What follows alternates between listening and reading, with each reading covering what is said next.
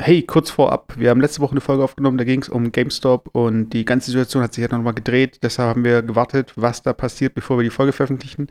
Auf jeden Fall haben wir jetzt den Teil ans Ende dieser Folge geschnitten. Das heißt, für alle Leute, die Bock haben auf diese, ja, ganze Finanzgeschichte und wir erklären noch ein paar Sachen, das ist eigentlich ganz cool geworden.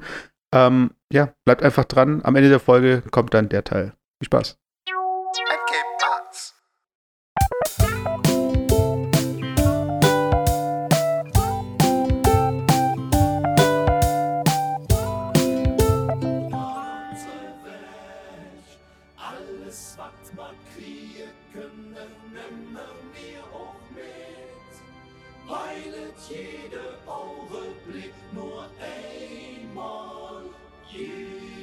Herzlich willkommen zur neuesten Folge von Jufkorolade, Folge 79. Da sind wir dabei, man. Woo, mit Philipp und Messut, live aus und wir, Kölle im Jahr 2000. Und wir marschieren ein. Im Jahr 2000, genau. Und wir marschieren ein in die Halle, die große Manege und das Feuerwerk feuert und die, ja, was gibt's denn sonst noch so? Alle das tragen Masken. Konf das Konfetti knallt. Alle tragen Masken, genau, ist ja eigentlich wie draußen. Wir haben eigentlich 365 Tage aktuell hier auf Karneval. Ähm, Mesut, los geht's hier heute. Du bist, ja? du jetzt, bist du jetzt hier in Faschingsstimmung. Also ich meine, für die Leute, die jetzt irgendwie aus Kiel Fasching anrufen. nicht kennen oder was? Nein, nein. Äh, guck mal, du sagst jetzt wieder Fasching, weißt du, ich meine, für manche, die kennen den Begriff Fasching gar nicht. Eigentlich ist es ja viel Karneval. Und manche, die kennen es überhaupt nicht. Die zum Beispiel irgendwie aus dem hohen Norden kommen. Da gibt es doch gar kein Fasching oder sowas, oder? Ich weiß nicht, also ich glaube, ähm, im Norden heißt es Fasching, im Süden heißt es äh, Fasnacht, nee, nee, wie heißt es bei uns? Nee, bei uns heißt es Fasching. Genau. Oder wie heißt, ja, und im Norden heißt was? Fasnacht? Fasenacht? Oder, ah, was weiß ich, ey. Auf jeden Fall heute ist schmutziger Dostich. Schmutziger Donnerstag. Hier unten im, im alemannischen Bereich, gell? Also ich muss ja, generell zu dieser ganzen Dialektgeschichte. Ich habe heute auf meiner Timeline ein Bild gesehen.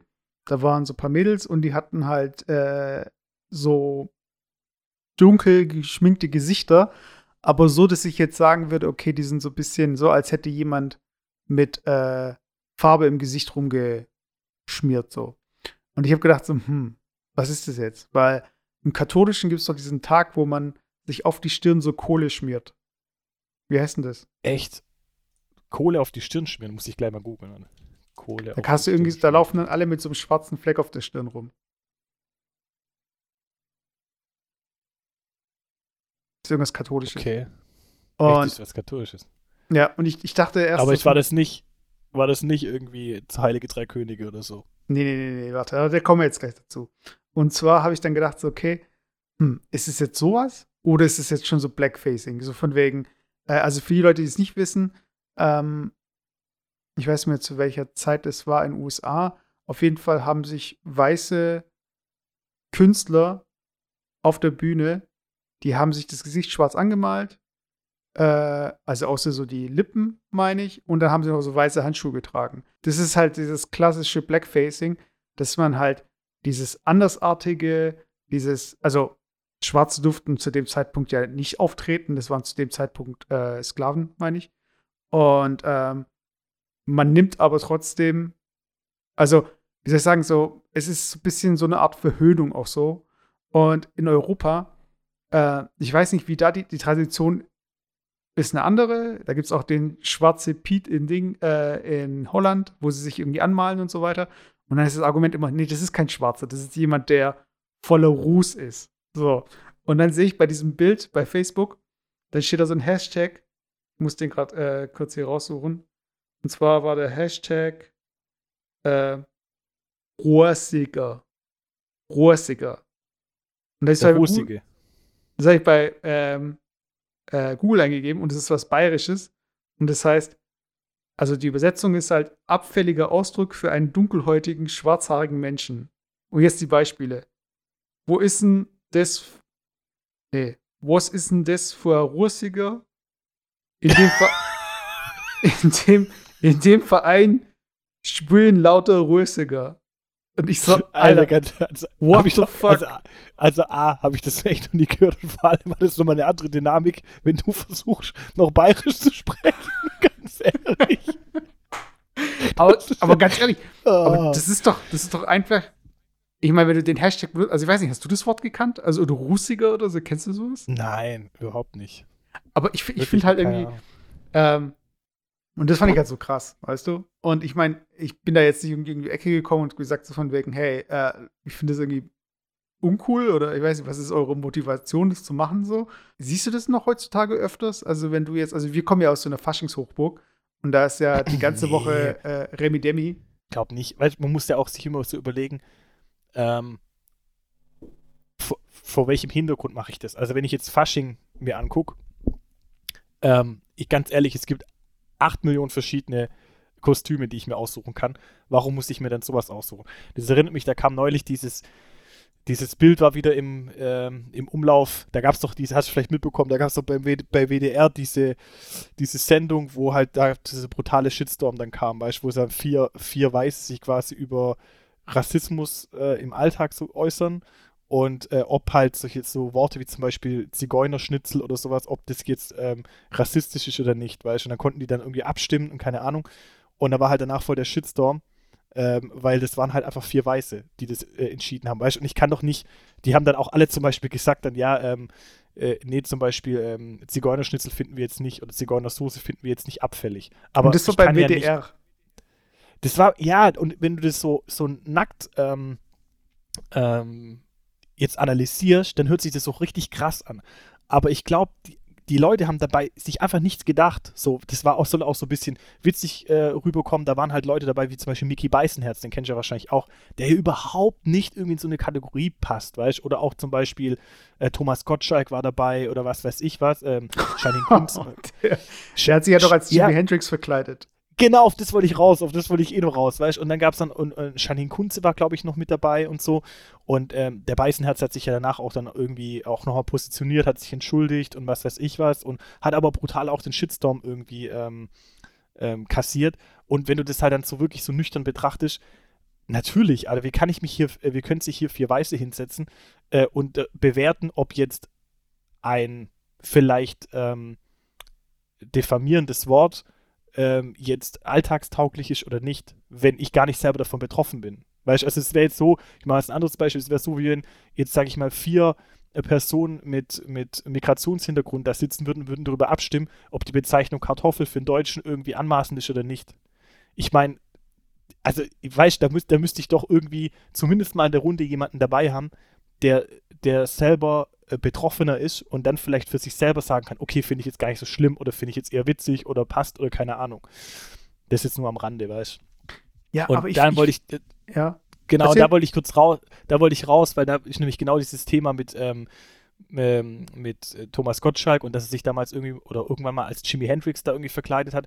Und ich glaube nicht mal, also ich finde es sowieso voll das heikle Thema und so. Ich finde, da kann man irgendwie voll schnell irgendwo auch so, äh, äh, ja, in, in, eine, in, eine, in eine komische Richtung kommen. Ähm, vor allem, wenn man halt irgendwie als weißer, privilegierter Mensch, und so, so würde ich mich halt auch bezeichnen, ähm, dann halt ähm, über solche Themen spricht. Finde ich immer so ein bisschen schwierig, aber ich glaube, dass manche gar nicht so weit denken, weißt oder das gar nicht irgendwie anmaßend empfinden, sondern ähm, vielleicht auch tatsächlich da jetzt gar nichts Sch äh, Schlimmes dahinter sehen oder keine Ahnung, weißt Aber ich glaube, man muss sich solche, so nenn's mal als Alltagsrassismus, echt auch mal bewusst werden, weil nur weil man halt das schon immer so sagt und das auch im Sprachgebrauch ist, ich weiß nicht, ob wir da schon mal drüber gesprochen haben, aber es gibt auch viele ähm, Redewendungen, die, ähm, die irgendwie halt aus der Vergangenheit kommen und die halt auch irgendwie zu unserem Gesprachs, Gesprachs, äh, Sprachgebrauch gehören, die aber halt ihren Ursprung halt irgendwo vielleicht da im, im Dritten Reich haben oder sonst irgendwas, ähm, was sich halt irgendwie, wenn man sich das da wirklich hinterfragt, halt schon irgendwie krass ist, weißt du, und dann muss man halt manchmal auch sagen, nee, also da muss ich mich halt auch vielleicht selber disziplinieren und sowas auch hinterfragen und kann nicht einfach sagen, okay, ähm, das hat man halt immer schon gesagt und ich empfinde das auch nicht als schlimm, also ist auch nicht schlimm, weißt du, also ja. Also generell zu dieser Aussage, äh, da bin ich auch voll bei dir. Es sind nicht äh, diejenigen, die nicht betroffen sind, die darüber entscheiden können, ob was menschenverachtend, erniedrigend und wie auch immer ist. So. Das Einfachste ist einfach, es nicht zu machen. Das so bisschen, also es gibt alle möglichen Kostüme, aber du musst dich als Jimi Hendrix verkleiden. Ich meine, ich mein, das ist halt so. Ja, vor allem, die, die Frage ist halt, muss ich ähm, ich finde ja, man kann ja auch sagen, okay, ich finde den Künstler Jimi Hendrix cool und ich möchte auch ähm, als Jimi Hendrix erkannt werden, also sage sag ich jetzt mal, oder mich verkleiden, aber die Frage ist halt immer, muss diese Eigenschaft äh, oder diese, dieses Merkmal, äh, die Hautfarbe zu verändern, ist das jetzt ein Merkmal, was jetzt irgendwie für Jimi Hendrix spricht? Weißt Also ich meine, er hat so viele andere Merkmale, die ihn irgendwie auszeichnen, dass er seine Gitarre Linkshänder ist oder dass er irgendwie da dieses Bandana immer trägt oder halt irgendwie so äh, lockiges, langes Haar hatte oder was weiß ich. Warum muss ich jetzt, also das sind doch eigentlich äh, Eigenschaften oder, oder Merkmale, die ihn auch identifizieren. Aber muss ich jetzt die Hautfarbe noch mit da ins Spiel bringen? Weißt also das finde ich immer so die Frage. Oder? Ich weiß nicht, oder würde, wie würdest du es sehen, wenn er sich als äh, Jimi Hendrix verkleidet hätte, aber hätte halt einfach, jetzt sage ich mal, gerade die, die Hautfarbe weggelassen? Also ich finde, das Problem ist einfach, äh, unsere Historie und unsere Gesellschaft gibt es einfach nicht her, dass wir äh, colorblind sein können. So. Weißt man kann es mhm. zwar behaupten, aber vor den Institutionen und vor irgendwie ähm, bestimmten gesellschaftlichen Situationen ist es nicht, ist unsere Gesellschaft nicht colorblind, so, weißt Also man hat es immer irgendwo, äh, man kriegt es immer irgendwo vorgezeigt, wenn du eben eine, äh, ja, man sagt, ja, wenn du halt eine farbige Person bist. Und in dem Moment, wo halt jemand sagt, okay, äh, Teil von diesem Kostüm ist halt, dass ich mich anmalen muss, so, weil ich eben nicht dieser Hautfarbe entspreche, äh, dann muss es okay sein, so, weißt du, das ist halt immer so die, Argumentation, weil sonst erkennt man die Person nicht. Und ich finde es zum Beispiel okay, wie du sagst, hey, dann trage ich halt einfach bunte Klamotten und habe ein äh, Stirnband an. Und wenn mich die Leute fragen, wer bist du, kann ich immer noch Jimi Hendrix sagen, weißt du, da wird keiner irgendwie sagen so, hä, aber und wenn irgendwie die Leute dich nicht erkennen als Jimi Hendrix, dann bist du halt irgendwie ein Typ aus den 70ern mit, äh, äh, aus den 60ern mit ähm, einer Gitarre. Weißt du, ist doch scheißegal. Aber so, ja. ich weiß nicht, warum die Leute sich auf so ein Detail festfahren, ich finde auch gut, dass bei den Sternsingern dann nicht jemand dabei ist, der dann hier irgendwie komplett, also ich weiß nicht, letztes Mal, als die Sternsinger noch da waren, ich meine, das Kind hatte noch irgendwie so ein paar Striche im Gesicht. Aber es war nicht so extrem. Nee, aber das muss ich, das muss ich voraussagen. Früher war das normal, gell, dass, dass, dass bei den Sternsingern, dass sich irgendwie ein, einer so angemalt hat. Aber ich glaube wirklich in den letzten Jahren war das nicht mehr so. Ja. Ich glaube, ja. da, da ist auch, da ist auch äh, einiges, äh, einiges an Nachdenken dazugekommen. Also ich finde es super spannend, aber ich, aus, dem, aus dem Thema. Ja, ja, ja, wir müssen gar nicht weiter in das Thema rein, aber ich würde trotzdem gerne mal wissen, äh, was sind so die, die Verkleidungen, die du im Nachhinein bereust? So. Also es muss jetzt nicht irgendwie so was krasses sein, sondern äh, irgendwas, wo du denkst, ich, oh mein Gott. Die, wo, genau, die du getragen hast. Hatte. Ja. Alter, ich weiß noch eins. Das ich kenne eins, das kann ich dir nennen von dir. Echt? Okay, ja, sag.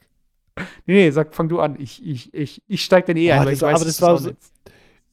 Ach, das war so cringe irgendwie. Weil es war ja früher zum Teil, früher gab es so eine Dingssituation, da war es ja zum Teil so ein bisschen uncool, sich zu verkleiden. Da haben die coolen Jungs und so und die coolen haben sich nicht verkleidet, weißt du? Und dann war ich irgendwie da auch mal in der Faschings, Faschingsparty irgendwie in, hier, in, hier in Wernau. Und da war ich halt irgendwie nicht verkleidet, weißt du? Und dann Und dann kam halt so Leute, ich hatte so einen Polunder an, ganz normal. Und dann kam halt so Leute so, hä, als was hast du dich verkleidet? Dann habe ich, so, hab ich gesagt, so, dann habe ich ein Ding genommen, so ein Zettel einfach, der so rumlag, weißt du, wo, es sich wo selber klebt und hab da irgendeinen Namen drauf geschrieben und hab das so an deine Brust und hab gesagt, so, ich habe mich als Fahrlehrer verkleidet. so, so cringe, ey. So peinlich. So, weil ich halt normale Klamotten hatte. Also ich habe mich als Fahrlehrer verkleidet. Oh, im Nachgang so peinlich, ey, ganz ehrlich. So steh doch dazu, wenn du verkleidet bist, weißt du, keine Ahnung. Ja, äh, da fällt mir auch eine Story ein. Wir hatten, äh, weiß nicht, wer war das? Ja, aber warum? Was, was, was hast du gedacht von mir? Ich habe gedacht so, ähm, also ich weiß nicht, ob es im Nachhinein peinlich ist, äh, aber dein, dein Napoleon-Onesie, ist das Ding? Also so richtig. Ja, aber ich ja, das war so das billigste. Also, es sah schon so nach so einer Uniform aus. Was aber scheiße, was ist scheiße oder was? Nein, das im voll Na- geil. Ich bin nein, im Nachhinein, dass du halt denkst, so von wegen, Alter, äh, es sah einfach aus wie so ein Schlafanzug. Das meine ich. Alter, was? Ich fand den Napoleon, die Napoleon-Verkleidung fand ich eigentlich ganz geil. das ist immer noch deine Favorite-Verkleidung oder was? So, so, da habe ich jetzt echt was Krasses Ja. gemacht. Nee, ich was mir einfällt, Ja. so, mein, mein Bruder und ein Kumpel von ihm, äh, die haben sich irgendwie, äh, oder waren das die beiden? Ich weiß nicht mehr, die haben sich irgendwie, ähm, da gab es dieses eine Video äh, von Chemical Brothers, dieses dun. Also da, wo sie so, Hä, war das nicht Serkan oder Bruder? das sag ich doch, mein Bruder, äh, ein Kumpel von ihm.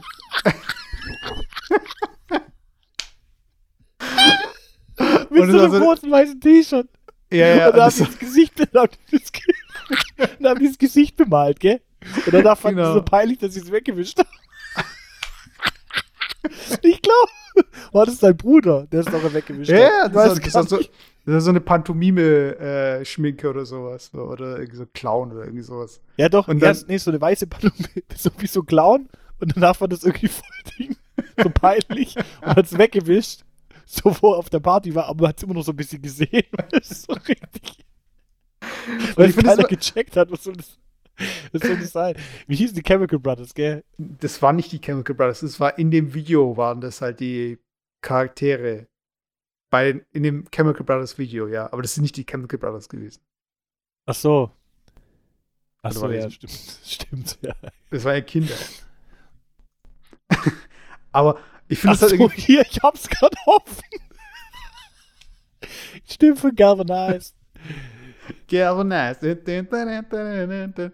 Ja, aber ich finde, ähm, ich finde es voll traurig, weißt du, wenn irgendwie, äh, ich, wir hatten auch in der Schule jemanden, der hat sich als Clown geschminkt und da lag Schnee und der hat sich dann die Schminke dann mit dem Ich Schnee weiß, halt. ich weiß auch noch. Ich weiß auch noch, wer das war. ja. Aber ich finde es halt voll traurig, dass man sich verkleidet und sich Oh. denkt so von wegen, oh, das ist ein cooles Kostüm. Dann geht man zur Schule oder zur Party und denkt immer noch, es ist ein cooles Kostüm. Dann ist man auf der Party, oder der Schule Party. und dann Ja. ist es einem peinlich. Und das tut mir halt, ich, also das ist halt voll schlimm, so finde ich. Weiß ich mal, weil du bist dann da und die, du, du fühlst dich so unangenehm, weißt du, es ist so unangenehm, dass du da gedacht hast, das wäre cool oder so, weißt du, das ist so, Oh, ich habe auch ein ganz, ganz unangenehmes Kostüm. Boah, das würde heutzutage auch keiner mehr machen. So. Das war irgendwie vor, keine Ahnung wie lange, das ist ja bestimmt auch fast jetzt 20 Jahre oder so. Doch, mindestens über 20 Jahre her. Da habe ich mich mal als Soldat verkleidet. okay. Weißt du, halt äh, überhaupt, überhaupt, also so ein bisschen wie so, äh, ja, eigentlich kann man sagen Jäger eher, weißt du, mit so, mit so, ähm, Tarn, bisschen Tarnmuster und sowas, weiß ich, keine Ahnung. Mhm. Und, ähm, aber jetzt nicht so wirklich als Soldat mit Maschinengewehr und so, sondern irgendwie so eine Mischung aus, ja, kann man sagen, Soldat und, und Jäger oder sowas. Und da sind wir ja immer ja in die Schule gekommen, ganz normal, hatten äh, ein, zwei Stunden Unterricht und danach war dann halt irgendwie ja die, die Faschingsfeierei. Und wenn ich mir halt überlege, heute in der heutigen Zeit irgendwie so als Soldat verkleidet in die Schule zu gehen, weißt auch wenn du als irgendwie ein Kind bist oder so, ich finde es voll unangebracht so. Oder? Allgemein. Also ich finde, da hat sich auch die Zeit so voll geändert. Also ich würde es zum Beispiel mit meinem Kind, ich weiß nicht, ich würde dem nie, nie auf die Idee kommen, den irgendwie als Soldat zu verkleiden. Oder irgendwie vielleicht auch so generell als, weiß ich nicht irgendwie. Ich weiß auch nicht. Aber das kommt mir gerade. Das, so, das war echt auch voll richtig schlecht irgendwie. Weiß auch nicht. Ja, das ist auch so generell die Diskussion, weißt soll man seinen Kindern irgendwie Waffen als Spielzeug geben? Ich glaube, ich kann all meine Kostüme runterzählen. So, ich hatte, äh, das habe ich schon mal erzählt im Cast, ich war einmal im Kindergarten Türke. Ich hatte so ein Fäß und so eine Weste. Was? Ey, das Was ich doch mal erzählt. Türke. Nein! Was? Als Kindergarten als Türke verkleidet?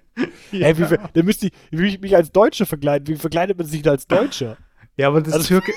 Nein, aber, aber Türke war halt so, ich hatte halt so ein weißes Hemd, so eine rote Weste, so einen roten Fäß und eine ganz normale Okay, dicke also Hose so ich sowas. mich jetzt zum Beispiel mit einer, mit einer, mit einer Lederhose Lederhose, und und, so. sowas. Genau.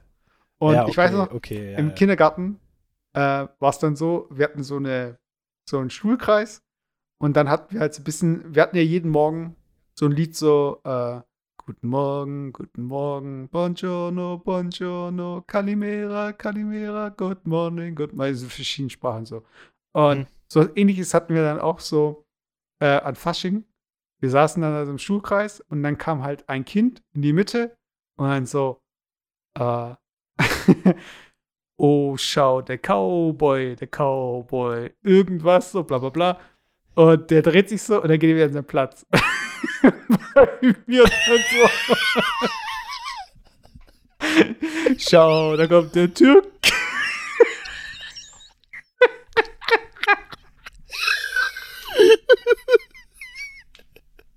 oh. Aber geil wäre, geil wenn du dich als Deutsche verkleidest. so als, als Bayer, das wäre mal richtig, das wäre so richtig so das, keine Ahnung, das System durchgespielt einfach. Wenn du es soweit schon gedacht hättest und hättest dich dann einfach klein als Ding, weißt Ja, aber vor allem, es ist ja oh. okay, oh. weil das war ja auch mein Kostüm. Aber stell dir vor, ich wäre auch Cowboy und dann so, da kommt der Türk. ja, ja, ja, schon, ja. Aber da hat ja, man einen ganz anderen Blick jetzt drauf, gell? Ja, ja. Aber du weißt, das auch mal geil wäre, das wäre auch so ein bisschen Ding durchgespielt, so das ganze, das ganze Game, wenn jeder sich so verkleiden würde, wie seine eigene Nationalität. Im Stereotyp. Weißt du, was ich meine? Also, wenn jetzt ein, ein, ein, Hamburger, ja, aus Hamburg, ein Deutscher aus Hamburg, jetzt irgendwie nach Amerika geht äh, und will irgendwie zeigen, dass er Deutscher ist, dann wird er eine Lederhose anziehen. Weißt du, was ich meine vom Stereotyp Ja, wahrscheinlich. So, Obwohl ja, eigentlich ein, ein, Bayer, ein Bayer mit, mit dem Hamburger überhaupt nichts am Hut hat. So, aber ich glaube, wenn ein, ein, ein, Hamburger sich jetzt mit traditionellen norddeutschen Kleidern irgendwie ähm, anziehen würde, da gibt es ja auch so diese alten Seefahrerklamotten oder was weiß ich was da. Ich glaube, das würde halt irgendwie so ein, ein Amerikaner beispielsweise gar nicht kapieren. So, der würde das wahrscheinlich nur kapieren, wenn du eine Lederhose anhast. Da würde man sagen, okay, du kommst wahrscheinlich aus Deutschland oder so, keine Ahnung. Und wenn halt jeder quasi, auch früher in der Klasse, sich so angezogen hätte wie der Stereotyp von seinem Heimatland. Das wäre irgendwie so, das hätte schon wieder fast irgendwie was äh, sozialkritisches. Weißt du, was ich meine?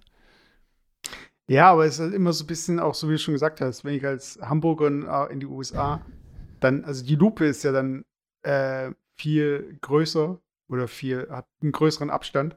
Da kann ich halt auch mit Lederhose erscheinen, so. Aber dieses, ich finde. Ja, genau, aber die Frage, die, die Frage stelle ich mir jetzt, wenn du jetzt sagst, wie sieht ein klassischer Amerikaner aus? Ja, aber das ist ja generell auch so diese Diskussion. So, also, was ist eigentlich Kultur und warum, warum meinen manche Leute das, wenn äh, Leute ins äh, eigene Land migrieren, äh, dass deine Kultur verschwindet oder so, weißt du? Dann denke ich mir so, okay, aber was genau willst du jetzt schützen so? Aber das ist wieder so eine ganz andere Diskussion. Weil da gehört nee, aber ich, aber Stereotypen dazu. Ja, aber ich stelle mir, das ist so richtiger Mindfuck so ein bisschen. Ich stelle mir jetzt die Frage, wenn jemand sagt, okay, wie sieht denn ein, ein, ein traditioneller Amerikaner aus? Dann bin ich fest davon überzeugt, dass die meisten, also wenn man jetzt wirklich den, das ganze, die gesamten USA in eine Person bringen müsste, vom Outfit her, dann würden 95% der Menschen wahrscheinlich einen Cowboy malen. So mit Cowboy-Hut und mit, mit irgendwie so, keine Ahnung. Obwohl das natürlich auch brutal das Stereotyp ist, weil das halt wieder nur auf einen, einen, weißen Menschen, der aus Texas kommt oder was das ich irgendwie so bezogen ist. Aber die Frage, die ich mir stelle, ist, wenn du jetzt einen Amerikaner fragst und sagst, wie sieht ein typischer Europäer aus? Also weißt du, nicht ein Deutscher, nicht ein Franzose, sondern ein Europäer. Wie würde der aussehen? Ja, aber ich meine, das generell mit Europa in den USA, da haben manche Leute auch so irgendwie so diese äh, östlichen Dörfer äh, im Kopf so, weißt du. Da haben sie, für die ist Europa ein Land, das ist irgendwie Osteuropa und dann gibt es Deutschland und Frankreich, weißt du. Also das ist halt, ähm, mhm. das ist da nochmal eine ganz andere Blickweise. Also je nachdem, wann und wie und wieso du fragst, weißt du. Also dann wird das anders irgendwie konnotiert. Aber, aber zu den Kostümen zurückkommen, äh, ich war Zorro einmal noch. Ich war Cowboy. Ich hatte mal eine äh, Skelettmaske. Ähm, und ich hatte. Oh, das finde ich, finde find ich, sorry, das muss ich auch sagen, finde ich aber auch mal so, finde ich auch ein ganz, ganz schlimmes Kostüm, wenn, wenn, äh, wenn Kinder so als so Gruselfiguren irgendwie äh, verkleidet sind. Das finde ich auch irgendwie so voll. Das finde ich auch irgendwas ganz Schlimmes, so muss ich sagen. Ich weiß auch nicht. Finde ich auch richtig uncool. Weil es gruselig ist oder weil äh, es Kinder Nee, sind? weil ich. Ich weiß, also Halloween ist natürlich, das lassen wir mal außen vor, aber jetzt mal einfach klassisch so an Fasching so. Ich finde einfach so dieses. Ich weiß auch nicht, ich finde Horror im weitesten Sinne ist ja meistens auch dann mit, mit Tod oder mit ähm, Mord oder ich sag einfach mal allgemein mit, mit sowas alles verbunden. Und ah, okay, ein Kind halt irgendwie okay. so, weißt du, ein Kind da irgendwie so in so eine, ein Kind versteht es ja vielleicht bis zu einem gewissen Grad auch nicht, weißt du, und das ähm, dann irgendwie da in so eine Verbindung zu bringen. Ich finde es noch was anderes, wenn du es zum Beispiel wirklich sagst, okay, ist ähm, ein Kind, ein kleines Kind zum Beispiel als Skelett verkleidet. Kann schon wieder ein bisschen süß sein und finde ich, ist ja nicht unbedingt was Gruseliges. Es wird nur dann gruselig, wenn es dann meistens so Dinge ist, weißt du, so, dann ist irgendwie so ein Skelett mit einer Sense zum Beispiel. So, nee, warum? Weißt du, das ist ja schon wieder eigentlich ein Monster. Du, das ist ja schon wieder irgendwas, was, äh, ja, wie soll ich sagen, im weitesten Sinne gewalttätiges. Und das finde ich dann irgendwie, das irgendwie wieder verb zu verbinden mit seinen Kindern, und das finde ich auch total uncool. Find, deswegen finde ich auch an sich ähm, diese ganze Halloween-Geschichte in Amerika, ich finde an sich das Fest und so, das kann man feiern, aber dass es da irgendwie nur darum geht, noch irgendwie noch ein gruseligeres Kostüm anzuziehen oder noch brutaler. Weißt du, da geht es da gar nicht mehr darum, irgendwie so ein Kostüm anzuziehen, was so ein bisschen äh, vielleicht auch äh, intelligent gemacht ist oder auch so ein bisschen anspruchsvoll gemacht ist oder keine Ahnung, wo ich mir denke, so, boah, ähm, voll so, so, da hat sich jemand was dabei gedacht oder keine Ahnung, sondern da geht es zum Teil ist es so auch richtig plump. Weißt ich finde zum Beispiel das plumpste Kostüm, finde ich auch hier, wenn einer sich so eine Scream-Maske aufsetzt und dann so ein Plastikmesser, wo Blut dran ist und dann irgendwie, und am besten noch normale Klamotten sonst und dann, ich habe mich verkleidet als Scream. So richtig, boah, wie ultra einfallslos, weißt? Und dann auch noch irgendwie sowas, wo ich mir denke, so, hey, keine Ahnung, so, das geht einfach besser, weißt du, keine Ahnung. Vielleicht ist es auch irgendwie meine Privatmeinung, keine Ahnung, aber ich finde es irgendwie, wie sowas zum Teil. Ja, hier, hier werden nur professionelle Meinungen, also nur die öffentlichen Meinungen. Privatmeinungen sind hier, werden nie geäußert. Also, äh, ja, das sind alles Privatmeinungen, Leute. Und ich gebe dir da recht mit dieser ganzen Gruselgeschichte, dass ähm, ich finde, Kinder ähm, ich finde Kinder, die sich nach Berufsgruppen verkleiden, eigentlich am süßesten. So, weißt du? Wenn zum Beispiel mhm. äh, ein Kind irgendwie im Doktorkittel oder ein Kind äh, in irgendeinem Anzug oder in, äh, keine Ahnung, als äh, Handwerker oder sowas. Weißt du, das sind so Sachen, ich finde, niemand kann sich an Kindern stören, die sich nach Berufsgruppen irgendwie äh, verkleiden. Aber alles andere ist dann halt gleich so, okay, es gibt noch irgendwie Zeichentrickfiguren, Filmfiguren, äh, aber dann gibt es halt auch so Genres, weißt du, ja, so Horrorfilme, warum, äh, warum irgendwie so, ähm, ich weiß nicht, es gibt bestimmt auch manche, die sagen so, wenn ein Kind als Polizist sich verkleidet, ist es nichts anderes als ein Soldat. Aber ich finde, wenn du einen Polizisten wie einen Sozialarbeiter siehst, dann ist es wieder eigentlich was ganz anderes ich, ich weiß nicht, ich habe irgendwie Bock drauf, wenn wir mal Kinder haben, dass äh, wir die irgendwie verkleiden und da irgendwie uns überlegen, Gedanken machen und vielleicht auch so, so Familienkostüm, irgend so ein Schrott. So, weißt? Also ich finde ich find sowas halt voll niedlich, weil das halt, äh, weil du ja komplett dafür verantwortlich bist, was die halt dann tragen, weißt du? Und dann kannst du halt auch so ein bisschen deinen eigenen Humor reinbringen, die auch irgendwie süß verkleiden und ähm, irgendwie ist es auch so eine gemeinsame Aktivität, so, weißt du, dass die es dann anprobieren und dann irgendwie auch so Wünsche haben und so. Und war dein, hat deine Mama für dich früher auch Kostüme gemacht oder hast du die immer gekauft bekommen? Kostüme? Ja. Ähm, boah, das weiß ich gar nicht mehr. Ich glaube, gute Frage. Also ich glaube, ich wir hatten nie so Fertigkostüme, weißt du, so, in so Echt? die man halt irgendwie Krass. so gekauft. Okay. ja, das, die man so halt gekauft hat und dann halt irgendwie selten eigentlich halt so immer selber was zusammengestricktes, weißt du, so selber zusammengesucht. Also wenn ich mich als Ritter verkleidet habe, habe ich jetzt nicht irgendwie so eine, so eine, äh, weißt du, kennst du aus so einem ganz dünnen Stoff da irgendwie so ein, so ein Ritter-Outfit für 20 Euro bekommen, sondern da habe ich dann mir halt das selber zusammengesucht, habe ich mein Holzschwert gesucht, dann habe ich mir so ein, dann hat meine Oma mir so einen Umhang genäht und dann hast du so ein bisschen selber zusammengesucht alles. Ah, voll cool. Weißt. hast du irgendwie ein Budget für Fasching? Also, äh, wenn du jetzt sagst, okay, äh, ist es Fasching und ich möchte mich verkleiden, wie viel würdest du maximal ausgeben? Ich weiß, es kommt auch immer drauf an, wo ich hingehe. Weißt du, wenn ich ehrlich bin, wenn man bisher irgendwie so in Fasching unterwegs war, hier auch in Wernau oder keine Ahnung, dann war das ja immer irgendwie so, ja, es war immer verbunden auch ein bisschen mit Party und ein bisschen hier mit einer Feierei. Da war es eh irgendwie egal, ob du ein hochwertiges Kostüm hattest oder nicht. Wenn ich jetzt irgendwie äh, zu, einem, zu einem richtigen Faschingsball gehen würde, wo, wo richtig was dran hängt irgendwie, da würde ich vielleicht schon ein bisschen mehr Geld ausgeben. Aber grundsätzlich bin ich echt auch nicht so dieser Verkleidungs- und Faschingstyp. Weißt? Ich finde einfach, man kann mit relativ wenig Aufwand relativ viel Kostüm machen. Ich war zum Beispiel mal als, als was warst du, als war ich verkleidet, als Putzfrau, glaube ich mal, irgendwie so. So irgendwie, oder keine Ahnung was. Da gibt eigentlich schon kann, kannst du mit relativ wenig Aufwand, kannst du dich eigentlich da. Nee, das war nicht als Putzfrau, das war, glaube ich, so als alte Frau sogar. Da habe ich irgendwie so einen Arbeitskittel von meiner Oma genommen und dann irgendwie so eine Perücke, weißt du, da geht, geht, geht ja voll viel einfach, weißt du. Ja, ich, ich, ich, muss sagen, jetzt, wir müssen mal kurz einen Tipp, Tipp geben. Und zwar fällt mir jetzt gerade ein, weil du es gesagt hast, so von wegen, das interessiert niemanden. Das, das Schlimmste, was ihr machen könnt, ist, wenn ihr auf eine Party geht, ist, dass ihr euch verkleidet und eine Maske tragt. So.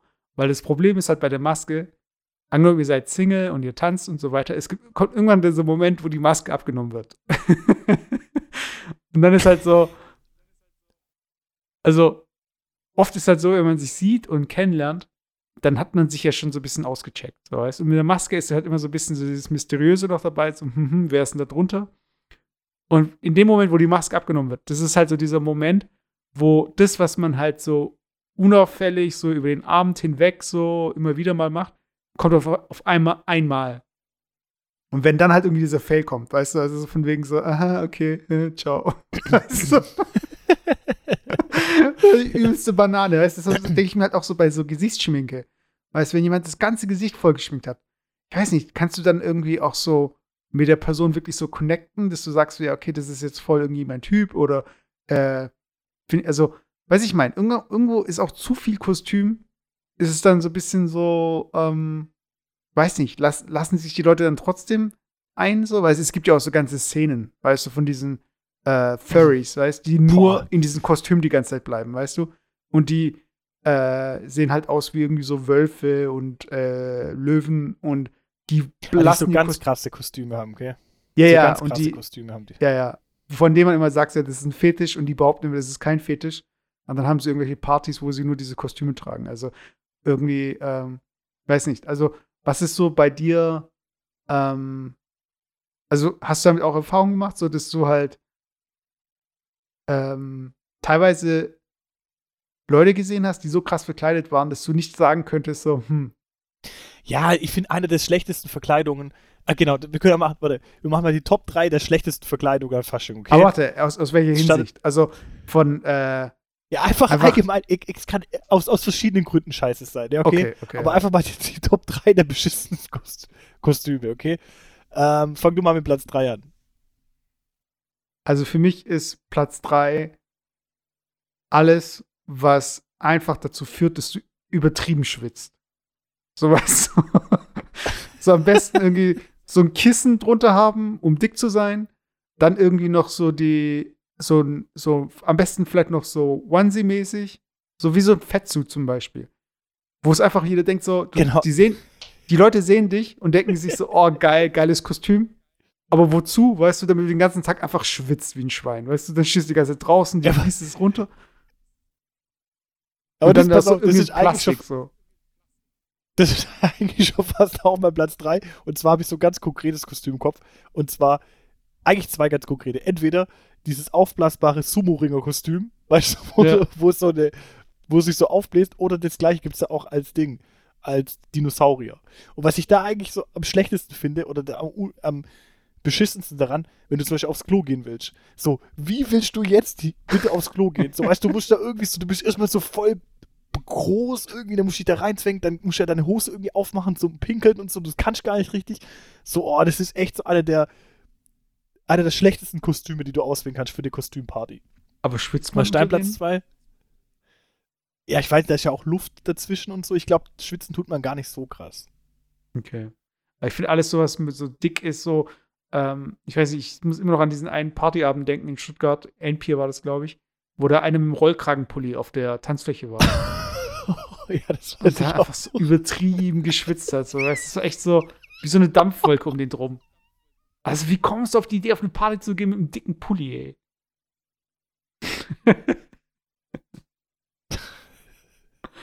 ja, Platz zwei bei mir.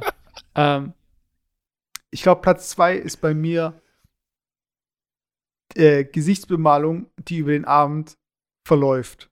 Oder die, äh, die, die bei den Leuten dann, es gibt Leute, die haben weißes Kostüm an oder T-Shirt oder wie auch immer und dann siehst du überall so grüne Flecken und so, weißt du, bei allen anderen, mit denen du abhängst, weißt du, also, danke, danke. Weißt du, ich meine, du bist einfach so der Nervige. Du bist einfach der, der sich auch noch die Hände angemalt hat, weil gemeint hat, er müsste auch die Hände anmalen, weil er irgendwie Piccolo ist und grün ist oder so. Weißt du? Und, dann, und das sind so diese Nervigen, oh. weißt du, die einfach zu übertreiben voll übertreiben und dadurch alle irgendwie so ein bisschen äh, ja, oh. mit reinziehen. Mein, mein Top 2 ähm, ist einfach so, sind so Kostüme wie zum Beispiel Gladiator oder Tarzan oder so, so, wo nur quasi, wo Oberkörper frei sind als Mann, Oberkörper frei und dann nur so, und dann nur so, so eine kurze Hose oder so. Und es sind halt meistens die, die denken, boah, geil, komm, ich trainiere jetzt so auf die letzten zwei Wochen noch vor, äh, vor Ding, vor Fasching und dann schleppe ich halt ein paar ab und so und dann gehe ich mit Oberkörper frei. Und dann halt, ich meine, okay, wenn du einen guten Körper hast, dann mach's, okay. Und wenn wir irgendwie in Ding wären, in Spanien bei 30 Grad, dann mach's. Aber wir sind hier irgendwie dann äh, in Nordeuropa äh, oder Mitteleuropa, da ist meistens an Fasching arschkalt. Und es sind die Leute, die frieren sich da draußen an der, an der Schlange schon brutal den Arsch ab, weil sie kaum Klamotten anhaben. Nur um das so ein bisschen zu posten, müssen den ganzen Abend dann irgendwie immer so eine Pose einnehmen, damit es auch wirklich gut rüberkommt und nicht irgendwie einfach mal so der Kessel irgendwie da drüber hängt, irgendwie so der Bauch oder so. Und dann frieren die halt immer den Arsch ab. Und da gibt es ja immer die Situation, so, da drin ist meistens bei der Party voll heiß und was weiß ich. Und dann so, ja komm, gehen wir mal kurz raus, frische Luft schnappen, ein paar gehen zum Rauchen raus. Und dann gehst du mit und du denkst, oh geil, irgendwie so ein bisschen Ding, frische Luft. Und dann so nach original zweieinhalb Sekunden brutal frieren, weil alle stehen so da und rauchen und du frierst halt ab. Am nächsten Tag irgendwie Lungenentzündung und so. Ey, bitte lasst solche Kostüme, ey. Im, in den wenigsten Fällen kommt sowas geil. Weißt du, Aber Hauptsache noch de dehydriert, damit die Muskeln noch besser rauskommen. So. ja, genau, das war mein Top 2. Also mein Top 1. Und das ist aber das schlimmste Kostüm, weil es auch einen krassen Fail-Faktor hat. Es ist einfach. Oh, bitte nicht. Was? Ich glaube, das ist das gleiche wie ich, ja. Nee, nee. Ich glaube nicht. Und zwar, äh, also die Kategorie ist einfach ein Kostüm, was. Ja, sag äh, einfach eins. Sag einfach warte, warte, ich, ich, ich sag's, aber deshalb muss ich, ich muss kurz äh, äh, hier den Schlenker machen. Kostüme, die voraussetzen, dass was geht. So, damit die funktionieren. Das heißt, du hast zum Beispiel ein Kostüm. Ich meine, da wirst du jetzt auch zurückkommen, wahrscheinlich auf den Bachelor so. Du läufst mit einer Rose rum, aber wenn niemand die Rose annimmt, dann bist einfach der Depp mit der Rose. Weißt du? Und genauso ist es, da gibt es da gibt's dieses eine Kostüm, da hast du halt wie so ein wie von so einer App so ausgeschnitten. Du bist zum Beispiel YouTube und dann, du bist halt dahinter und der Titel von dem YouTube-Video ist, ähm, Typ knutscht mit der geilsten auf der Party rum. und wenn man den Typ kein einziges Mal irgendwie rumknutschen sieht, dann ist einfach Fail, weißt du nicht, weil das ist einfach so, Alter, Alter, was war das, ey? Das ist so richtig schlecht, weißt du, so eine Aufforderung einfach so von wegen, hey, das wird jetzt passieren, weißt du, und die Erwartung ist immer so, hey, was ist dein Kostüm? Ja, lest doch mal. Äh, oh, warte, weißt, und dann knutschen die rum oder was? Das ist so richtig sinnlos. Und deshalb, das ist das schlimmste Kostüm. Und ich möchte einfach alle Leute, die mit solchen Kostümen auf Partys gehen, die möchte ich einfach davor und danach immer sehen. Weißt du, immer so davor und danach Fotos, wo dieses Kostüm nicht erfüllt wurde. Weißt du, wo es einfach nicht eingetreten ist. Oder so Küssbude oder so, weißt du, so äh, ein Kuss, ein Dollar mhm. oder so Zeug. Ach.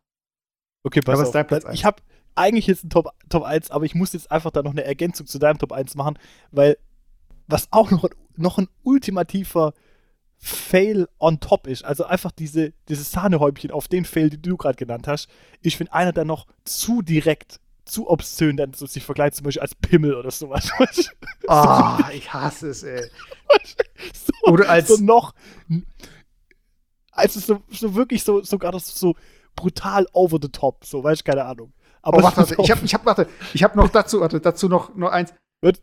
Ein Typ, ein Typ, der sich verkleidet als jemand, der Kondome verteilt und als einziger an dem Abend kein Kondom braucht.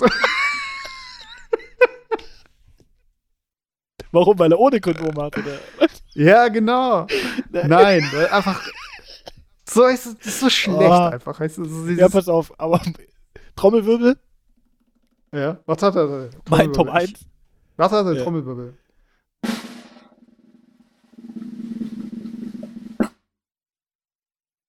Hast mein? Top 1, ja, mein Top 1 Fail auf einer Faschingsparty, und es gibt's auf jeder Faschingsparty, der Typ mit dem Morphsuit. ich schwör's dir. Ach so. Der, der, der, Typ mit dem Morphsuit. Das ist immer, das, das ist so ultra nervig. Also diese Morphsuits sind nur diese Gummianzüge, die du bis über deinen Kopf ziehen kannst, weißt du? Äh, und es gibt echt, es gibt echt, meistens sind es irgendwie so, so dünne Hampelmänner, so zwei, drei Stück, die irgendwie so als mit so einem Morphsuit auf den Ding gehen. Vor allem zwei, drei so, Stück über, ja.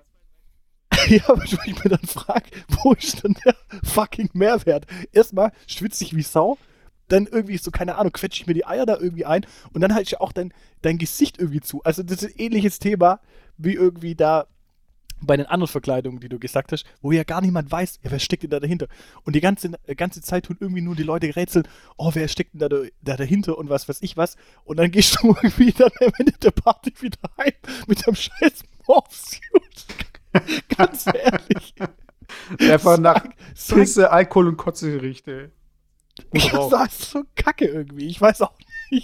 Sorry an alle Morphsuit-Fans da draußen, aber ich finde es irgendwie voll Banane. Irgendwie so. Ich finde, so Morphsuit ist echt das, das Uncoolste. Vor allem, dass du halt da dieses den echten Morphs hast. ne, aber ich finde halt echt, dass auch dann, weißt du, wenn du dann halt irgendwie diese Maske dann da oben wegmachst, dann hast, ist deine Frisur irgendwie dann voll am Arsch noch, du bist voll verschwitzt. So. Ich, ah ja, das ist voll Banane irgendwie, so, keine Ahnung. Ja, also sorry an die Morphsuit-Community, aber das war wow. Uh, wow. Ähm, was eine Kombi.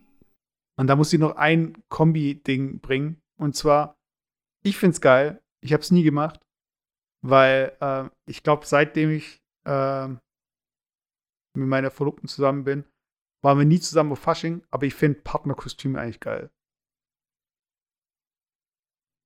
Wie findest du Partnerkostüme? Ja. Finde ich eigentlich ganz geil. Ich finde es vor allem ganz witzig, wenn man das mit einem, mit seinem kleinen Kind macht. Weißt du, also dass das kleine Kind zum Beispiel verkleidet ist als Polizist und du selber zum Beispiel als Sträfling oder so. Das finde ich dann irgendwie, das finde ich dann irgendwie ganz witzig. Ja. Oder kann ganz süß sein eigentlich. Und ja, das kommt eigentlich zum Schluss, weil ich glaube, es. Ja, wir haben jetzt die Stunde glaub, voll gemacht. Aber. Ja, dann, äh, lass uns, dann lass uns das nächste Thema einfach bei, in der nächsten Folge ansprechen. Ich wollte eigentlich nur ein Mindfuck irgendwie jetzt gerade noch loswerden, weil den habe ich zufälligerweise jetzt gerade gefunden. Ähm, äh, das fand ich echt brutal witzig jetzt gerade, das muss ich kurz noch loswerden. Und zwar, ich habe irgendwie, ich weiß nicht warum, aber ich habe gerade irgendwie so eine Weltkarte gesehen. Und mhm. da war, stand so Überschrift, also äh, Very Finnish Problems. Also finnische Probleme. Mhm. Und dann stand da drauf, When you realize you're only one country away from North Korea.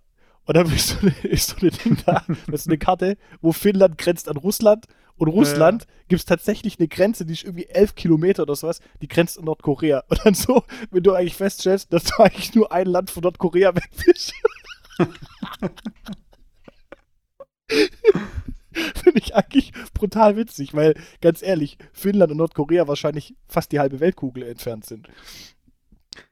Ja, das wollte ich ja. eigentlich nur, nur an der Stelle nochmal loswerden. Aber Leute, ich habe es am Anfang der Folge angekündigt. Äh, wer jetzt dran bleibt, kann alles dazu erfahren, äh, was da eigentlich abging mit dieser ganzen äh, GameStop-Aktie mit AMC. Ähm, wie am Anfang der Folge schon angekündigt, das ist was, was wir letzte Woche aufgenommen haben. Aber weil es gerade so rasant war, wollten wir das jetzt einfach nicht als Investment-Tipp hier rausschicken. So, jetzt ist die ganze Spuk eigentlich so gesehen vorbei und ihr könnt euch das anhören, aber auch wenn ihr es jetzt anhört, äh, springt jetzt nicht irgendwie gleich zu eurem Depot und kauft euch irgendwelche Stonks, sondern äh, ja, das ist keine Finanzberatung, aber ihr könnt es euch trotzdem anhören. Es ist trotzdem eine interessante Folge und auch so eine sehr lehrreiche Folge, wenn euch das Thema Finanzen interessiert. Also einfach jetzt dranbleiben, es geht einfach nahtlos weiter. Und für alle anderen, bis zum nächsten Mal. Das war Juf der Folge 79. Machet gut. Ciao. Tschaußen.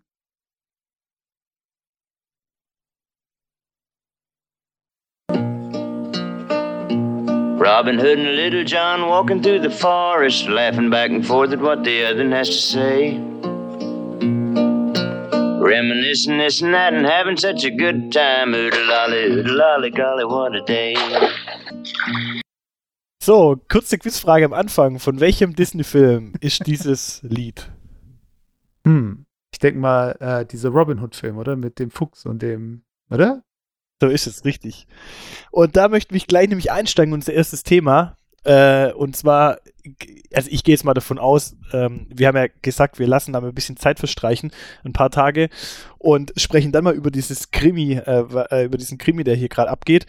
Und wahrscheinlich wurde das Thema auch schon in, in jedem Cast gerade diskutiert.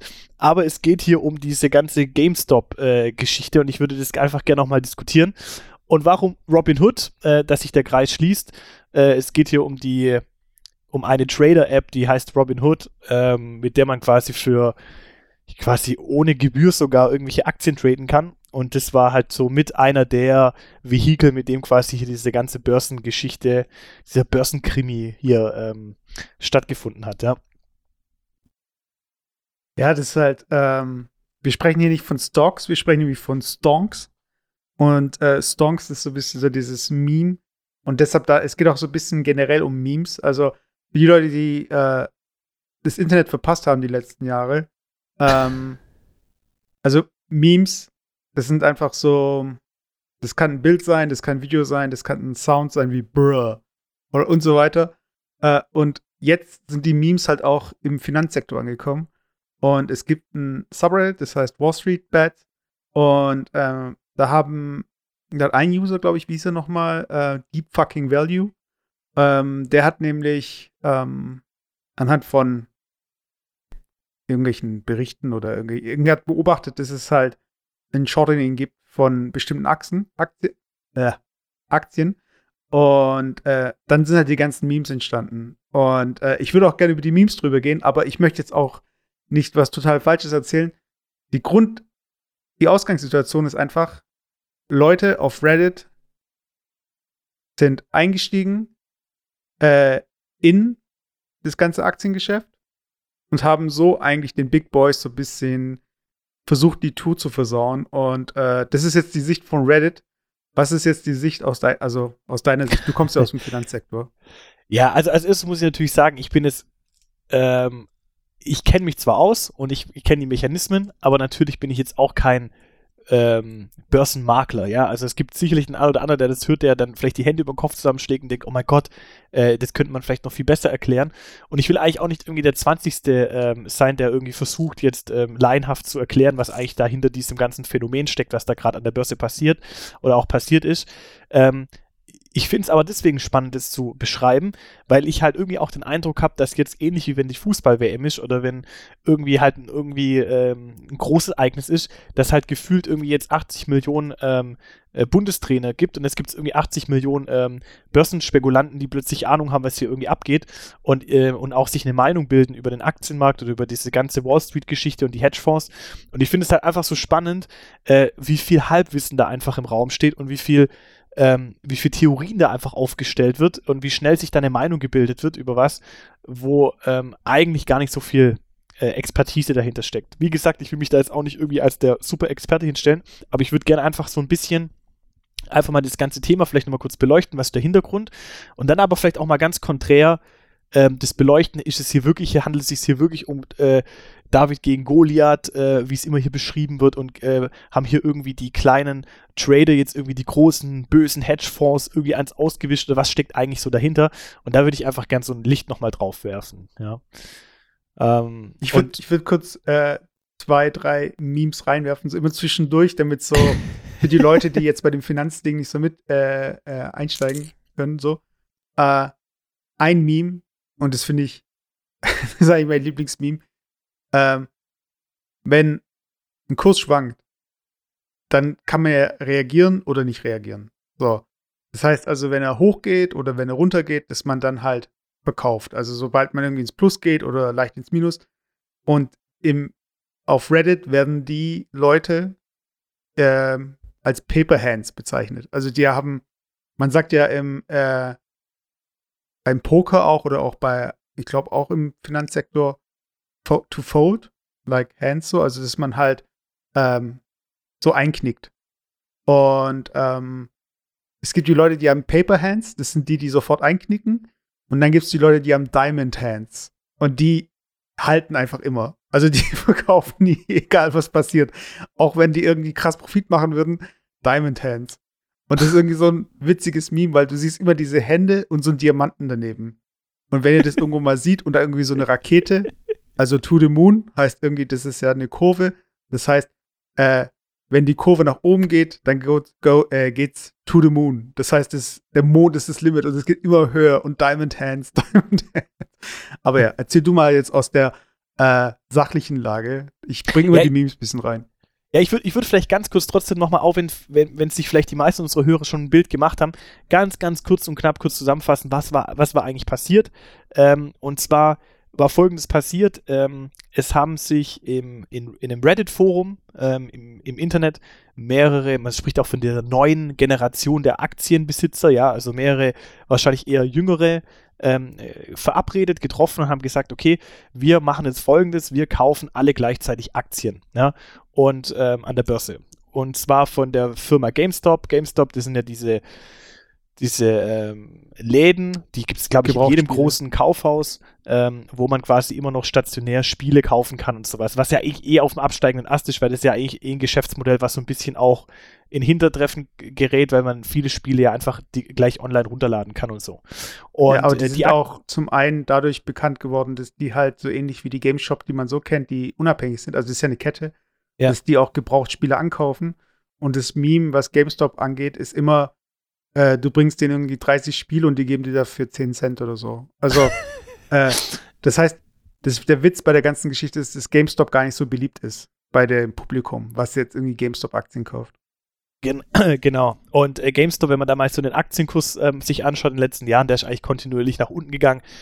Äh, warum? Ja, ähm, vielleicht auch einen gleichen Exkurs zu einer Aktie. Was ist überhaupt eine Aktie? Eine Aktie ist eigentlich äh, ein Anteil eines Unternehmens. Also wenn ein Unternehmen beispielsweise 100 Aktien hat, äh, und die ähm, verkauft werden und ich kaufe eine Aktie, dann gehört mir eigentlich ein Hundertstel der Firma. Ja, also ich werde wirklich Anteilseigner. Das sind Anteile am Unternehmen und die Anteile ist natürlich nur so viel wert, wie auch der erwartete Gewinn, den unter diesen Unternehmen erwirtschaftet. Ja, wenn Unternehmen äh, gefühlt in den nächsten Jahren einfach keinen kein Ertrag bringt, äh, dann hat das Unternehmen natürlich auch keinen Wert. Ja? Und je weniger der Ertrag ist, dass das Unternehmen voraussichtlich in den nächsten Jahren erwirtschaftet, je geringer ähm, ist der Aktienwert. Ja. Und deswegen heißt es natürlich, je weniger diese Firma erwirtschaftet, je eher geht natürlich der Kurs nach unten. Oder man kann natürlich auch erwarten, dass der Aktienkurs auch in Zukunft weiter nach unten gehen wird. Ja. Und die haben sich alle verabredet digital, haben gesagt, komm, wir kaufen jetzt Aktien. Und dann kommt der ganz klassische Marktmechanismus, Angebot und Nachfrage. Wenn ich irgendein Gut habe, egal ob das Aktien sind oder Äpfel, Birnen oder auch sonst was, wenn viele Leute ähm, etwas gleichzeitig kaufen wollen. Ähm, bestes Beispiel ist zum Beispiel die PS4. Äh, PS5, die auf den Markt kam jetzt, ja. Ähm, es gibt nur eine begrenzte Anzahl an PS5, es gibt eine viel höhere Nachfrage. Was passiert? Kaum ist die PS5 auf dem Markt, wird der Preis verdreifacht, weil die Nachfrage einfach so hoch ist. Das heißt, der Kurs steigt einfach, der Preis steigt. Und so ist es, passiert es natürlich auch mit der Aktie, ja, mit der GameStop-Aktie. Das heißt, viele wollten die kaufen und der Preis schießt halt nach oben in die Decke. Ja.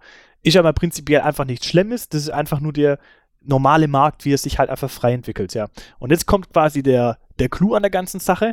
Ähm, jetzt gab es äh, Hedgefonds-Manager oder Hedgefonds, da komme ich auch gleich dazu, ähm, äh, Hedgefonds, die quasi folgendes gemacht haben. Die haben quasi am Markt, sage ich jetzt mal, ich sage es mal flapsig, äh, Wetten abgeschlossen ähm, auf fallende Kurse von der Aktie. Warum fallen die Kurse? Was ich gerade beschrieben habe, weil man davon ausgehen kann, dass eigentlich GameStop in Zukunft einfach immer, immer schlechtere Zahlen schreiben wird und dadurch eigentlich zu erwarten ist, dass die Aktie immer weiter an Wert verliert. So, das heißt, die haben am, ähm, am Wertpapiermarkt einfach Wetten abgeschlossen auf fallende Kurse. So. Und jetzt sind aber die Kurse nicht gefallen, wie erwartet, sondern die sind natürlich gestiegen, weil die ganzen Leute sich verabredet haben. Und je höher dieser Aktienkurs steigt, je höher ist quasi der Verlust, den diese Hedgefonds erwirtschaften. Und der war irgendwann so exorbitant hoch, dass quasi ein Hedgefonds mit 2,7 Milliarden Dollar gestützt werden musste, sonst wäre der bankrott gegangen. Also, das hatte kurz erklären, was ein Hedgefonds ist. Genau, da komme ich gleich dazu. Das hatte also krasse Auswirkungen das war eigentlich dieser Paukenschlag, der da durchging. So nach dem Motto, ähm, David gegen Goliath, ja, da haben ein paar ähm, Internet-Kids, ja, ähm, sich zusammengeschlossen haben quasi mehr oder weniger den Hedgefonds, den großen Hedgefonds an der Wall Street ein aus, äh, ähm, ja, ein ausgewischt, ja. Das ist so, sage ich mal, dieses Thema. Und jetzt kann man natürlich diskutieren, okay, kann sowas auch mit anderen Aktien passieren? Kann sowas immer wieder passieren? Was steckt da dahinter? Und dann wird es auch so immer so ein bisschen auch glorifiziert, ja. Alle finden dann irgendwie so, oh ja, und die bösen Wall Street Manager und die bösen Hedgefonds und voll geil. Und da kam einfach mal jetzt einer, der den eins ausgewischt hat. Und das ist so ein bisschen einfach das, wo ich einfach so, äh, in, in, ich sag mal, kein Problem damit habe, aber wo ich einfach schnell merke, dass einfach die, die ähm, fachliche Basis, sage ich mal, der Leute, die sich da jetzt eine Meinung bilden, relativ dünn wird, weil die wenigsten eigentlich auch den Sinn eines Hedgefonds oder den, die Mechanik, die da dahinter steckt, eigentlich verstanden haben oder hinterfragt haben, weil nicht alles böse ist, ähm, äh, was da an der Wall Street passiert, sondern es eigentlich immer darauf ankommt, ähm, wie werden einfach manche Instrumente verwendet. Ja. Also das war jetzt einfach mal so der die grundlegende ähm, äh, Situation. Und ähm, jetzt vielleicht kurz, ja genau, was ist ein Hedgefonds? Ähm, wenn man äh, das Wort Hedge übersetzt, ähm, dann findet man relativ schnell mehrere Bedeutungen. Er heißt unter anderem Hecke, aber es geht hier nicht um Hecken, sondern es geht eigentlich um äh, Schützen, ähm, äh, bewahren. Also das ist eigentlich so dieses, dieses Wort, ja. Und was heißt dann Hedgefonds? Das ist eigentlich ein, ein, ein Fonds, sage ich jetzt mal, oder das ist ein Fondsmanager, die quasi mit Absicherungsinstrumenten ja, Derivaten am äh, äh, Wertpapiere, Absicherungswertpapieren ähm, quasi Geschäfte machen. So. Und prinzipiell ist das erstmal nichts Falsches, ja, weil jetzt mache ich mal ein plakatives Beispiel. Wenn, ähm, wenn ähm, ich zum Beispiel, nehme an, ich bin jetzt ein, ein äh, Bäcker, ja, und ich, ich brauche, um, um, um meine Brötchen zu backen, brauche ich ähm, äh, Weizen zum Beispiel. Ja, ich muss mir Weizen besorgen und dann kann ich Mehl draus machen und dann mache ich, äh, mache ich zum Beispiel Brötchen. So, und wenn ich jetzt ähm, einen Großauftrag habe, es kommt jemand auf mich zu und sagt, hey, ich habe eine Hochzeit, ich brauche von dir 500 ähm, ähm, Brote, die brauche ich aber erst im August diesen Jahres. So, und jetzt muss ich dem ja irgendeinen Preis sagen. Muss er sagen, okay, ein Brot kostet für mich so und so viel Euro und dann zahlen mir bitte 1000 Euro. So. Jetzt ist aber ja der Preis für das Brot maßgeblich auch ähm, äh, beeinflusst durch den Preis des Mehls, ja. Also das heißt, wenn ich im August äh, ein Brot backen will, weiß ich ja noch gar nicht, wie groß, wie hoch ist denn der Preis fürs Mehl im August. Das heißt, wenn ich dem jetzt sage, zahl mir 1000 Euro und das Mehl kostet aber in sechs Monaten ähm, äh, das Fünffache, ja, dann hätte ich mich ja verkalkuliert, ja. Das heißt, ich muss ja irgendeine Kalkulationsgrundlage haben. So, was kann ich jetzt machen? Ich kann quasi jetzt auf den also in dem Beispiel jetzt zum Beispiel an die, an die Börse gehen oder an, mit irgendeinem einen Kontrakt machen und sagen, okay, ich mache jetzt einen Vertrag und zwar sichere ich mir jetzt zu, dass ich zum Beispiel am 1. August im, für 500, also im Wert von 500 Broten, also ich mal, weiß nicht, wie viel Mehl man da braucht, sagen wir mal 50 Kilo Mehl, ja, ich sichere mir ab, dass ich am 1. August 50 Kilo Mehl bekomme und zwar zu einem heute schon fixen Preis. Ja, zum Beispiel 1 Euro pro Kilo Mehl. Egal wie der Preis in Wirklichkeit noch im August ist. Ja, der kann bei 10 Euro liegen, der kann auch bei 50 Cent liegen. Ich vereinbare mit dir, dass ähm, ich quasi für 1 Euro pro Kilo Mehl kaufe. So, und jetzt, irgendwann ist jetzt auch August, ja. Und jetzt gibt es zwei Möglichkeiten. Entweder der Preis ähm, am Markt für Mehl liegt es zum Beispiel bei 2 Euro oder über 1 Euro. Ja, was mache ich dann? Dann ziehe ich meinen Vertrag aus, dem, ähm, aus der Schublade und sage, haha, ich habe ja einen Vertrag abgeschlossen vor sechs Monaten. Ich kriege jetzt das Mehl für 1 Euro. Damit habe ich sichergestellt, dass meine Kalkulation am Anfang stimmt. Oder zweite Variante, es kann sein, dass das Mehl nur noch 50 Cent kostet, könnte ja auch sein. Äh, dann sage ich ja, okay, ich habe zwar jetzt hier einen Vertrag abgeschlossen, der hat mir zwar was gekostet am Anfang, da zahle ich eine kleine Gebühr dafür. Ähm, aber den nutze ich natürlich nicht, weil ich kaufe das lieber jetzt günstiger am Markt für 50 Cent das Mehl. Ja, weil für 1 Euro jetzt das Mehl zu kaufen über meinen Vertrag macht ja keinen Sinn. Und das, mal ganz plakativ gesagt, ist eigentlich ein ganz normales Absicherungsgeschäft. Und in dem Fall wäre das ein Absicherungsgeschäft auf den, Rohst auf das, auf den Rohstoff Mehl. Ja. Ähm, und sowas gibt es für alles. Ja, das gibt es für Schweinebauchhälften, das gibt es für Stahl, für Kupfer, für Gold auch für Aktien gibt es für alles diese Absicherungsinstrumente, also Hedging-Instrumente. Und die machen aus, aufgrund von dem, was ich gerade erklärt habe, durchaus Sinn auch in der normalen Wirtschaft, weil ich brauche bis zu einem gewissen Grad Planungssicherheit. So.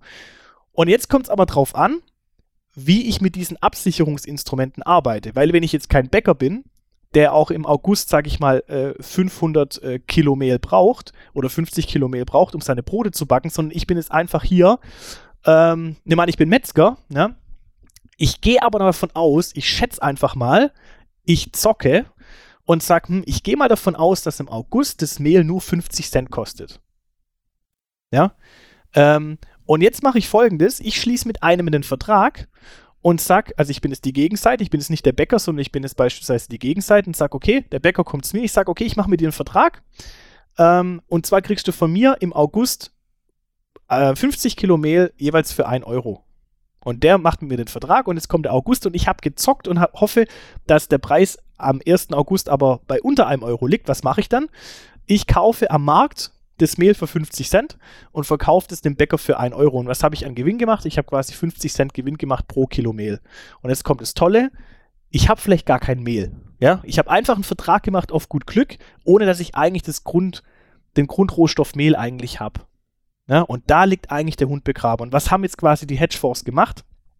Die haben genau das gemacht. Die haben, sind davon ausgegangen, dass der Aktienkurs von ähm, GameStop quasi an in der Zukunft deutlich äh, nach unten äh, geht und haben quasi Folgendes gemacht. Die haben Kontrakte ähm, verkauft und haben gesagt, okay, genau dieses Geschäft mit dem Mehl, was ich gerade erklärt habe, machen die mit der GameStop-Aktie in der Hoffnung, dass sie zum Zeitpunkt X die GameStop-Aktie billiger kaufen können am Markt, wie das, was sie vereinbart haben und verkaufen sie quasi teurer und damit machen sie Gewinn. Und eigentlich wäre das gar kein Problem, weil wenn ich mich jetzt hier verzocken würde und ich sage, oh, der Kurs ist jetzt aber in eine andere Richtung gegangen, das Mehl ist jetzt teurer geworden, das Mehl ist jetzt nicht 50 Cent, sondern das Mehl liegt bei 2 Euro und ich habe aber vereinbart, ich gebe das jemand für 1 Euro, äh, dann muss ich es ja am Markt für 2 Euro kaufen. Ja? Das heißt, wenn das Mehl teurer geworden ist, dann mache ich ja Verlust. Ja? So, und es ist folgendes passiert: Das Mehl kostet aber nicht 2 Euro oder 5 Euro, sondern das Mehl kostet plötzlich 100 Euro. Das heißt, ich muss jetzt für 100 Euro Mehl kaufen, um dem Bäcker die für 1 Euro, die ich vorher vereinbart habe, zu verkaufen. Und das ist natürlich ein Riesenrisiko, weil je, je, teurer das Mehl wird, je mehr muss ich aufwenden, um das äh, Geschäft zu schließen mit dem Bäcker. Und das Ganze könnte man eigentlich äh, heilen, ja, indem ich folgendes mache. Wenn ich nämlich das Mehl wirklich im Keller liegen hätte, wäre ich gar nicht angewiesen, also als Verkäufer, wäre ich gar nicht angewiesen, was der Mehlpreis am Markt macht, sondern ich nehme einfach das Mehl in meinem Keller und gebe es dem, dem Bäcker für 1 Euro. Und was die, die Hedgefonds machen, ist quasi das gleiche für, äh, auf Aktien und es ist die Aktie, der Aktienkurs allerdings gestiegen. Ja, das heißt, sie mussten ganz teuer die Aktie am Markt kaufen, um sie quasi zum vereinbarten Preis wieder zu verkaufen. Ähm, warum? Weil sie die Aktie gar nicht selber hatten. Ja, wenn sie die Aktie selber besessen hätten, wäre es ja vollkommen egal, was der Preis wäre zum Zeitpunkt X. Sie hätten einfach die Aktie geben können und sagen, hier hast du die Aktie, wie vereinbart, hier für 1 Euro. Nein, sie hatten die Aktie nicht, das heißt, sie mussten sie am Markt kaufen. Am Markt war der Preis aber so teuer, weil so viele Leute gleichzeitig die Aktie gekauft haben, dass die Aktie dann vielleicht bei 3, 4, 500 Dollar lag und sie mussten die halt so teuer kaufen, um sie quasi zum vereinbarten Preis wieder zu verkaufen. Und das hat dazu geführt, dass die natürlich ganz, ganz, ganz ek extrem Verluste geschrieben haben. Und das ist jetzt noch die Situation, so wie sie ist. Also jetzt nochmal äh, für die Leute, dass ihr das jetzt nochmal äh, versteht. Also es gibt ähm, vier Parteien. Einmal die Hedgefonds, die eben darauf spekuliert haben. Dann gibt es die Leute auf Reddit, also die Retailer. Ähm, das sind also Leute wie wir, die jetzt nicht irgendwie ähm, äh, Trader sind, irgendwie an der Wall Street, sondern das sind einfach so die Leute, die über Apps wie ähm, Robinhood oder hier, ähm, wie heißt es bei uns, Trade Republic und so weiter, die ganzen Apps, wo man keine Commission zahlt, um hier irgendwie Aktien zu kaufen. Dann gibt es die SEC, das müssten wir vielleicht noch erklären. Also das ist die, ähm, das ist das äh, Regularium in den USA, was äh, ähm, die Regeln macht, sagen wir mal so. Also kann man das so sagen? Es ist halt äh, so, es ist unabhängig vom, es ist nichts ähm, vom Staat ernanntes, es ist nicht Teil von der Regierung. Es ist, ich weiß nicht, mit was könnte man das äh, vergleichen? So eine Börsenaufsicht oder sowas.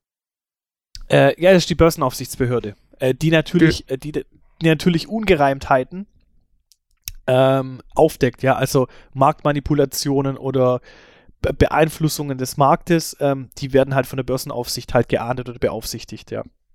Genau. Und die vierte Partei sind eben diese Trading-Apps, die das eigentlich möglich machen, dass man äh, das hier hin und, Hinz und Kunz, also wird die Einstiegshürde eben genommen, weil man eben ähm, äh, kostenlos so gesehen traden kann. Und jetzt, um nochmal jetzt äh, den Sprung zum nächsten Schritt zu machen, ab einem bestimmten Punkt, wo diese ganzen Ein- und Verkäufe äh, zugenommen haben, sind diese Apps in der Bredouille, also erstmal die äh, Börsenaufsichtsbehörde, die war ja, die hat ja schon Alarm geschlagen, weil in dem Moment, wo sich viele Leute absprechen, dann kann man ja wieder von einer Art Marktmanipulation sprechen. Und das ist so ein Begriff, über den würde ich gerne mit dir gleich diskutieren, ob ja. das jetzt wirklich eine Manipulation war oder eigentlich genau das Gleiche, was halt diese Hedgefonds machen. Ähm, und dann ist dieser zweite Schritt, äh, diese Apps, die, mit denen man kostenlos eben solche Aktien kaufen kann und so, die müssen ja, die haben ja selbst äh, einen Weg, den sie dann gehen, wenn du eine Aktie kaufst.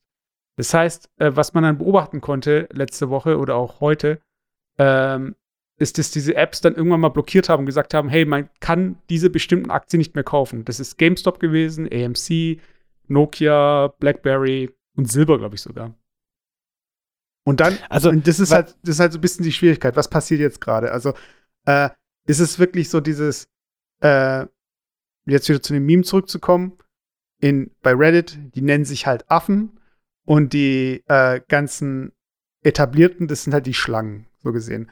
Und äh, es gibt auch noch ein Meme, da heißt irgendwie so, weil wegen Manipulation, das Meme bei Reddit ist, I like the stock. Das heißt also, das sind nicht Leute, die das System austricksen wollen, sie mögen einfach Nokia oder sie mögen einfach GameStop oder sie mögen AMC. das heißt immer, I like the stock, äh, dann so ein äh, Gorilla, so ein Emoji und dann Diamond Hands. So, das sind so diese Memes dann immer. Und, und jetzt, jetzt ist natürlich eins nochmal ganz interessant, jetzt in dem aktuellen Fall sich anzuschauen.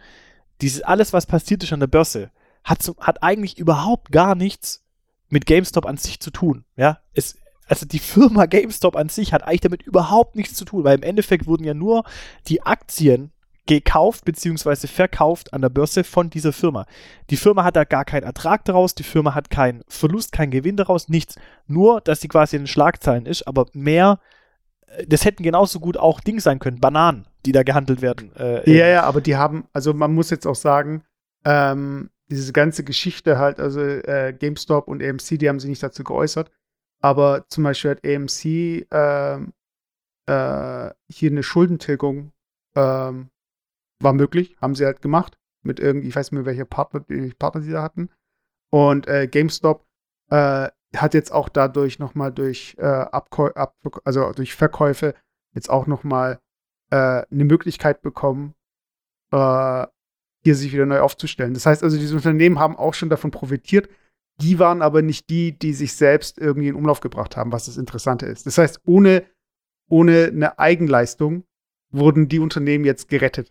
Sagen wir mal. Genau, also, also so die können sich aber nur retten, ähm, das ist auch nochmal wichtig, wenn die zum Beispiel äh, Aktien, also ich habe ja gerade vorhin das Beispiel gemacht, nehmen wir an, es sind 100 Aktien im Umlauf von einem bestimmten Unternehmen, dann ähm, gehört mir ein Hundertstel vom Unternehmen, wenn ich eine Aktie besitze.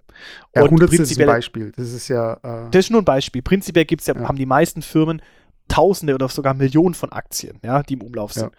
Und wenn ich natürlich, jetzt machen wir das Beispiel bei 100 Aktien, wenn ich jetzt zwei Aktien habe, dann gehört mir natürlich 200 zu lassen, mir gehört mehr. Und was natürlich durchaus auch sein kann, ist, dass nicht alle Aktien im Umlauf sind. Also sprich, nicht alle Aktien handelbar sind, sondern ein Unternehmen kann entscheiden, bei, wenn ich habe 100 Aktien und 50 behalte ich für mich selber und nur 50 Stück gebe ich an der Börse weiter, die jeder kaufen kann, wie er möchte.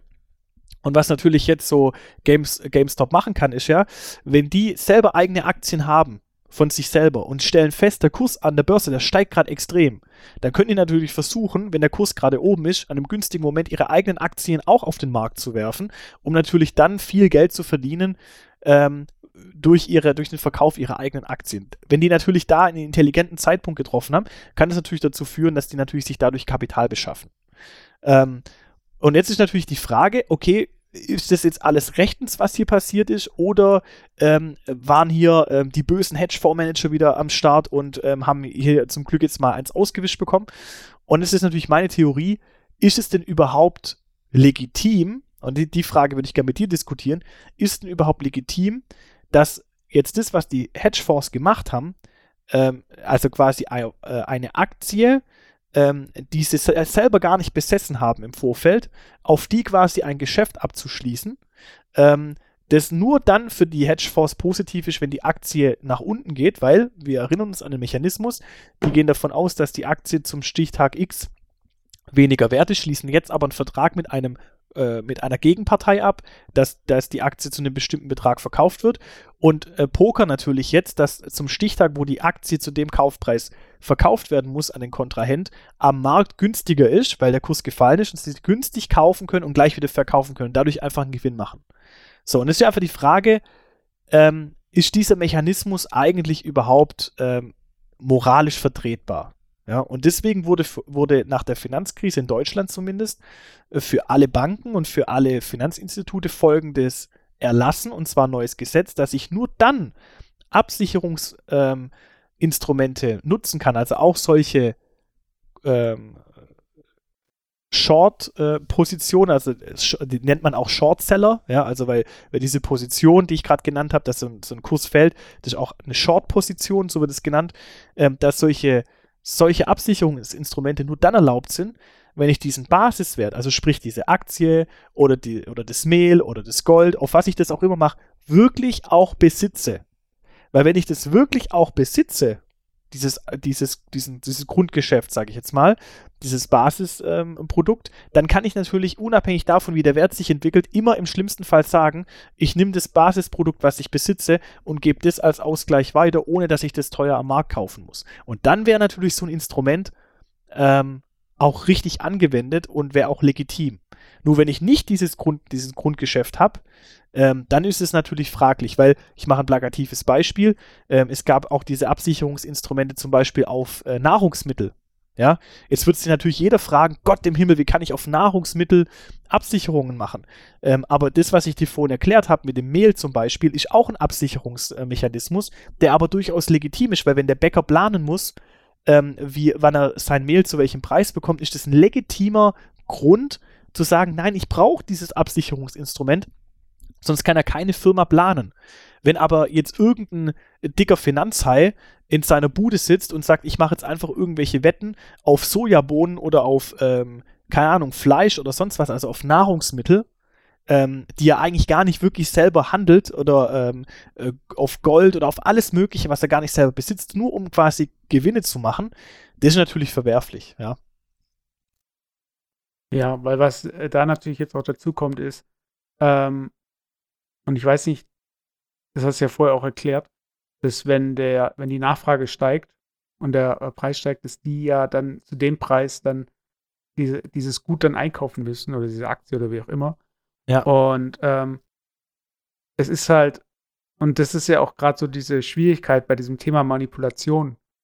Wenn alles äh, seinen Gang gegangen wäre, dann hätten sie da einfach Profit schlagen können. Weil das ist einfach, äh, es ist ja nicht so, dass, also Hedgefonds, ich weiß nicht, inwiefern die konkurrieren, aber ähm, dass hier jetzt der eine dem anderen in die Suppe spucken möchte, indem er dann selbst diese Aktien kauft und dann den Preis nach oben treibt und den anderen irgendwie, also ich weiß nicht, ob sowas stattfindet im Hintergrund. Ja, ich weiß auch, was du raus willst. Du willst quasi raus, dass jetzt natürlich die Frage im Raum steht, ähm, wenn ich den Marktpreis beeinflussen kann von einem bestimmten Gut, also beispielsweise von der Aktie, und ich weiß, der Hedgefonds hat jetzt zum Beispiel auf fallende Kurse gesetzt, weil es gibt ja durchaus, und das ist ja auch der Witz bei der ganzen Sache, es gibt ja durchaus auch Hedgefonds oder Manager, die haben auf steigende Kurse gesetzt. Ja, die haben ja. quasi jetzt durch diese Situation brutal profitiert. Unter anderem, ich hab, wir hatten es mal letzte Woche besprochen, unter anderem zum Beispiel auch der bei dem Film The Big Short, äh, damals so abgesahnt hat, also bei dieser Immobilienkrise, der davon, der schon gewettert, gewittert hat, dass die Immobilienblase in den USA platzen, der gegen diesen Markt gesetzt hat, ähm, der damals schon Millionen verdient hat, ähm, der hat jetzt quasi auf steigende Kurse gesetzt, der hat damit auch ähm, ähm, profitiert. Die Frage ist natürlich, okay, bis zu welchem Grad ähm, ist es denn äh, in Anführungszeichen legitim, so einen Markt zu beeinflussen, ja? Äh, oder kann ich von einer Marktmanipulation sprechen, ähm, wenn quasi sich Leute abstimmen und sagen, okay, wir kaufen jetzt alle den, die Aktie und damit natürlich den Hedgefonds eins auszuwischen.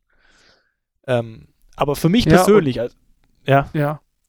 Nee, und ich, was ich, was ich sagen wollte, ist so, ähm, und dann kommt da dieses ganze Börsenaufsichtsthema dazu. Und äh, dadurch, dass die ganzen Apps, mit denen gearbeitet wird, ja auch äh, Kapital, also verbunden sind mit Kapitalgebern und so weiter, ist halt, da liegt der Verdacht halt nah, dass äh, sobald hier irgendwie das System in Frage gestellt werden kann von der Verbraucherseite, dass man dann von allen Seiten äh, nachgeholfen bekommt, aus Sicht von den Hedgefonds, und dass die eigentlich, selbst wenn die jetzt das nicht aufbringen könnten, das Geld, und die müssten Insolvenz anmelden, dann wären wir vielleicht wieder bei so einer 2008er Situation, wo die dann wieder ähm, die Bailouts bekommen, das heißt vom Staat gerettet werden. So. Also Das du heißt, meinst wenn dieser Hedgefonds tatsächlich in, in so weit in die Insolvenz rutschen würde, dass er, dass er ges- gestützt werden muss vom Staat. Genau. So, Ja. das heißt also aus der Sicht äh, von den äh, vom Otto Normal hier, äh, von den Retail, also von den Leuten, die halt hier über die Apps und so, äh, selbst wenn die die ja besiegen, in Anführungszeichen, was auch immer besiegen heißt, weil äh, im realen Leben bis jetzt auf diese Housing Bubble oder es gibt auch so Fälle, wo dann irgendwie, ich glaube in Puerto Rico oder so, es gibt schon Hedgefund, äh, Hedgefonds, die politisch auch Auswirkungen haben oder auf das Leben von Menschen, weil sie irgendwie halt entsprechend äh, agieren. Äh, aber ich meine, im Endeffekt besiegst du ja niemanden, der dir direkt schadet. So. Aber selbst wenn du sie besiegst, werden sie ja im Endeffekt, die sind halt too big to fail. Die werden halt gerettet in irgendeiner Form.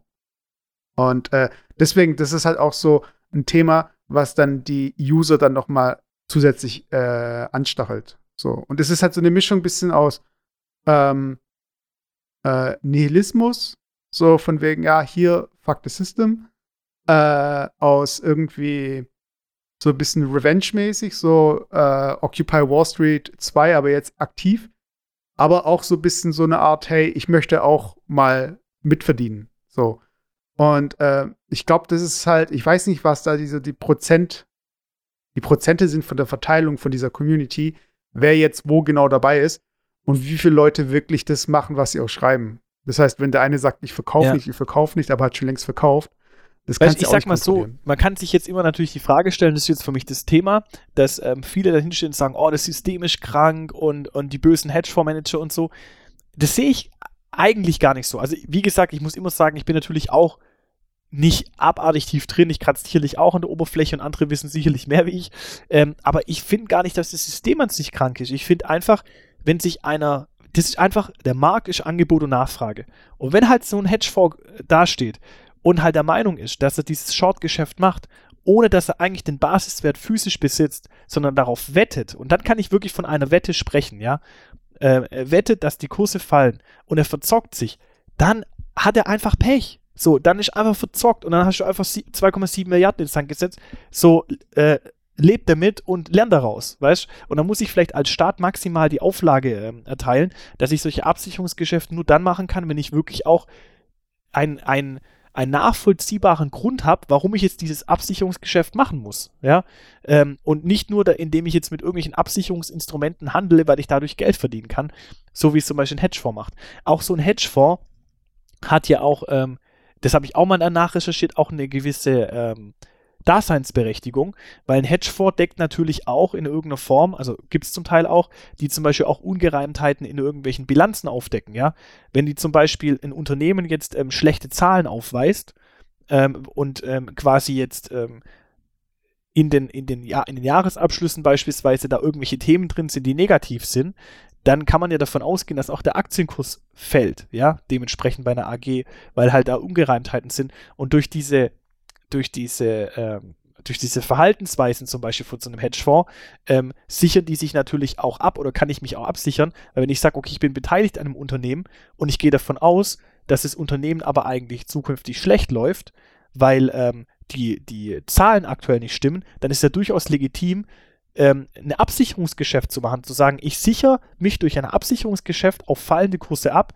Das heißt, wenn ich die Aktie besitze und der Kurs fällt, mache ich ja Verlust. Das heißt, ich mache ein Absicherungsgeschäft und sichere damit ab, wenn die Aktie fallen sollte, dann ähm, verliere ich nicht alles, sondern ich habe ja ein, ein, Absicherungsgeschäft, eine Versicherung abgeschlossen, mehr oder weniger, die mich schützt vor fallenden Kursen. Und das ist ja auch durchaus legitim, ja. Ähm, wenn ich aber halt nur das Absicherungsgeschäft mache, ohne dass ich den Basiswert habe, dann wird es natürlich kriminell. Ja. ja, und auch so dieses ganze Manipulationsthema, ähm, wenn du halt die entsprechenden Mittel hast. Also, äh, dann kannst du ja auch künstlich äh, eine Nachfrage oder ein Angebot äh, generieren.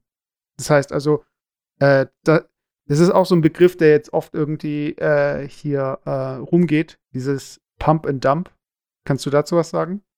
Also ich kenne tatsächlich die Begrifflichkeit nicht, aber ich möchte gerne natürlich nochmal auf, kurz auf diese Marktmanipulation an sich eingehen.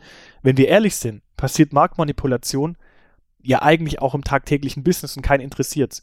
Das beste Beispiel ist zum Beispiel die OPEC, ja diese, dieser Zusammenschluss von ölfördernden Ländern in, äh, auf der Welt, die quasi sich sogar ganz offiziell zusammensetzen ähm, und darüber vereinbaren, ähm, wie groß ihre Erdölfördermengen sind. Und wenn die quasi ihre Erdölfördermengen reduzieren, dann äh, ist quasi das Angebot geringer, die Nachfrage nach Öl ist immer noch groß. Was passiert im Endeffekt? Angebot und Nachfrage, der Preis steigt. Das heißt, die machen nichts anderes, außer faktisch ein Oligopol bzw. Monopol zu bilden und den Preis zu, ähm, zu dirigieren, ja. Und ähm, nichts anderes, ähm, und dann stelle ich mir natürlich die Frage, ist das jetzt auch Marktmanipulation? Ähm, eigentlich ja. Ähm, und prinzipiell ist so eine Marktmanipulation jetzt in dem Stil, wo wir es jetzt sehen bei, bei ähm, GameStop, eigentlich ja nur dann, nur für die Leute schlimm, die gezwungen sind, diese Aktie zu kaufen. Es ist ja kein Mensch gezwungen, die Aktie zu kaufen, wenn sie teuer ist. Wenn die Aktie plötzlich das Dreifache kostet und du hast, du sagst zum Beispiel dir, ich habe jetzt mal Lust, eine Aktie zu kaufen, du stellst fest, Gott im Himmel, die GameStop-Aktie, die geht ja durch die Decke, dann kaufst du sie einfach nicht, ja? Kein Mensch würde diese Aktie normalerweise kaufen, wenn die mega teuer ist. Das heißt, normalerweise in einem normalen Markt würde dann dadurch, dass keiner die Aktie kauft, das, äh, die Nachfrage automatisch nach unten gehen, beziehungsweise im Endeffekt der Kurs sich natürlich wieder regulieren nach unten. Warum steigt der Kurs trotzdem? Weil es Leute gibt, wie diese Hedgefonds, die verpflichtet sind, vertraglich verpflichtet, weil sie ein Geschäft abgeschlossen haben, das sich verpflichtet, diese Aktie zu kaufen. Deswegen sind sie angewiesen und deswegen sind sie abhängig und deswegen sind sie auch von dieser Anführungszeichen Manipulation so betroffen. Ähm, aber an sich würde ich da halt nicht von einer Marktmanipulation sprechen, sondern wenn ich halt gezwungen bin, dieses Gut zu kaufen und ich bin sogar noch selber schuld, ähm, dann muss ich echt sagen, also dann spreche ich da nicht von Manipulation. Ein anderes Beispiel, wenn jetzt alle Leute sich zusammenschließen und gehen zum Edeka ums Eck und sagen, alle kaufen jetzt Bananen alle kaufen, fangen jetzt an, Bananen zu kaufen. Und der Bananenpreis steigt deswegen beim Edeka ums Fünffache. Und du gehst zum Edeka und da steht plötzlich, die, die letzte Banane, die da liegt, kostet 10 Euro. Und als Alternative liegen daneben fünf Äpfel für den gleichen Preis. Hat, dann würdest du doch sagen, ich kaufe nie im Leben eine Banane für 10 Euro. Nur dann, wenn du beispielsweise mit mir einen Vertrag gemacht hast, der, äh, wo wir vereinbart haben, du musst mir heute eine Banane geben, egal wie teuer sie ist, dann hast du ein Problem. Und deswegen finde ich eigentlich, ähm, dieses, diese ganze Diskussion von Marktmanipulation so ein bisschen schwierig oder halte ich da eigentlich nicht so viel davon, weil im Endeffekt ähm, diejenigen, die halt diese Kontrakte geschlossen haben, selber schuld sind, ja. Und in dem Fall sind halt die Hedgefonds schuld und die Hedgefonds müssen halt bluten, um Gottes Willen, ja. Und wenn die das ein paar Mal machen und ein paar Mal sich richtig die Finger verbrennen und halt kein Staat dann einspringt und diese rettet, sondern der auch mal einer hops geht, ähm, dann lernen die hoffentlich draus, ja. Das ist für mich meines Erachtens mal ganz plakativ so die Ansicht, die ich da habe, ja. Ja, aber ich finde, ich finde auch so, ähm, die Frage ist halt, was die Konsequenz jetzt ist. So. Diese Trading-Apps, die haben ja ähm, das Angebot, so von wegen, die locken mit, hey, äh, du zahlst keine, ähm, keine Order. Also für die, die Order, die kosten nichts. Also wenn man zum Beispiel jetzt äh, einen Vergleich macht von Depots, ist es ja so, dass man bei den etablierten Banken ähm, für jede Order halt bezahlt. Und ja. dann kann es noch eine Depotführungsgebühr geben. Das gibt's alles bei diesen Apps nicht. Ja. So. Und ähnlich jetzt wie bei äh, Kryptowährung würde es ja Sinn machen. Also bei Krypto Kryptowährung musst du äh, für jede Bewegung zahlst du halt einen Prozentsatz.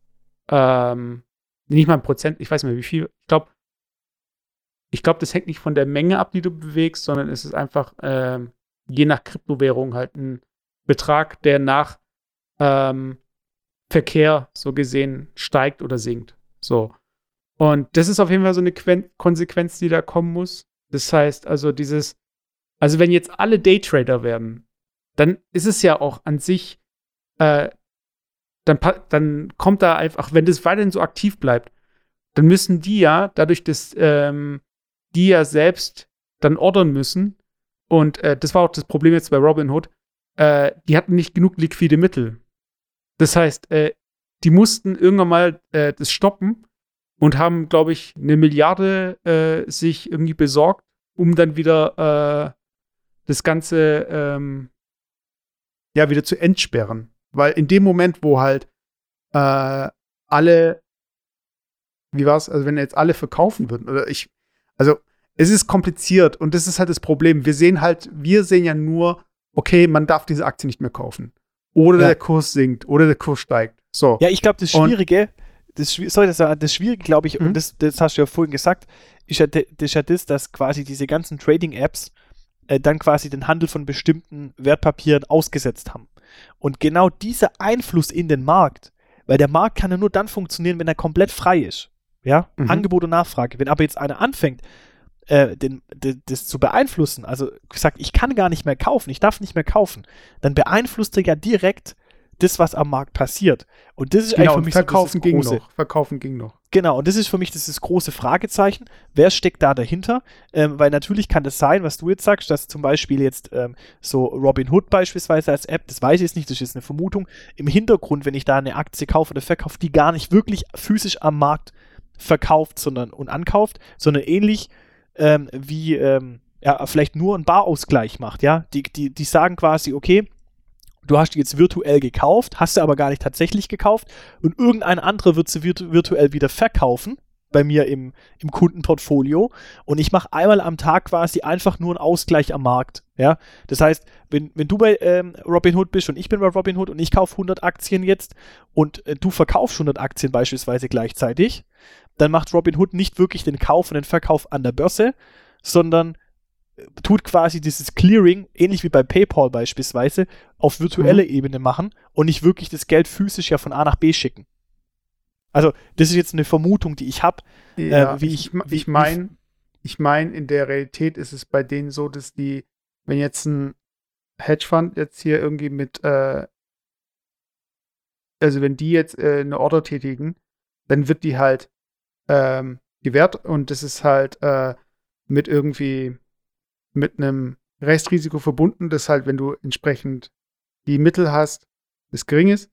Und äh, wenn du, aber jetzt muss halt aufgrund dieser ganzen Geschichte ist, äh, ist es irgendwie von ähm, also man muss halt, also Robin Hood kann nicht einfach diese äh, diese Papiere oder diese Aktien halt ordern, wenn sie nicht nachweisen können, dass sie diese Mittel haben. Weil im Endeffekt irgendwo muss dann ein Geldfluss stattfinden.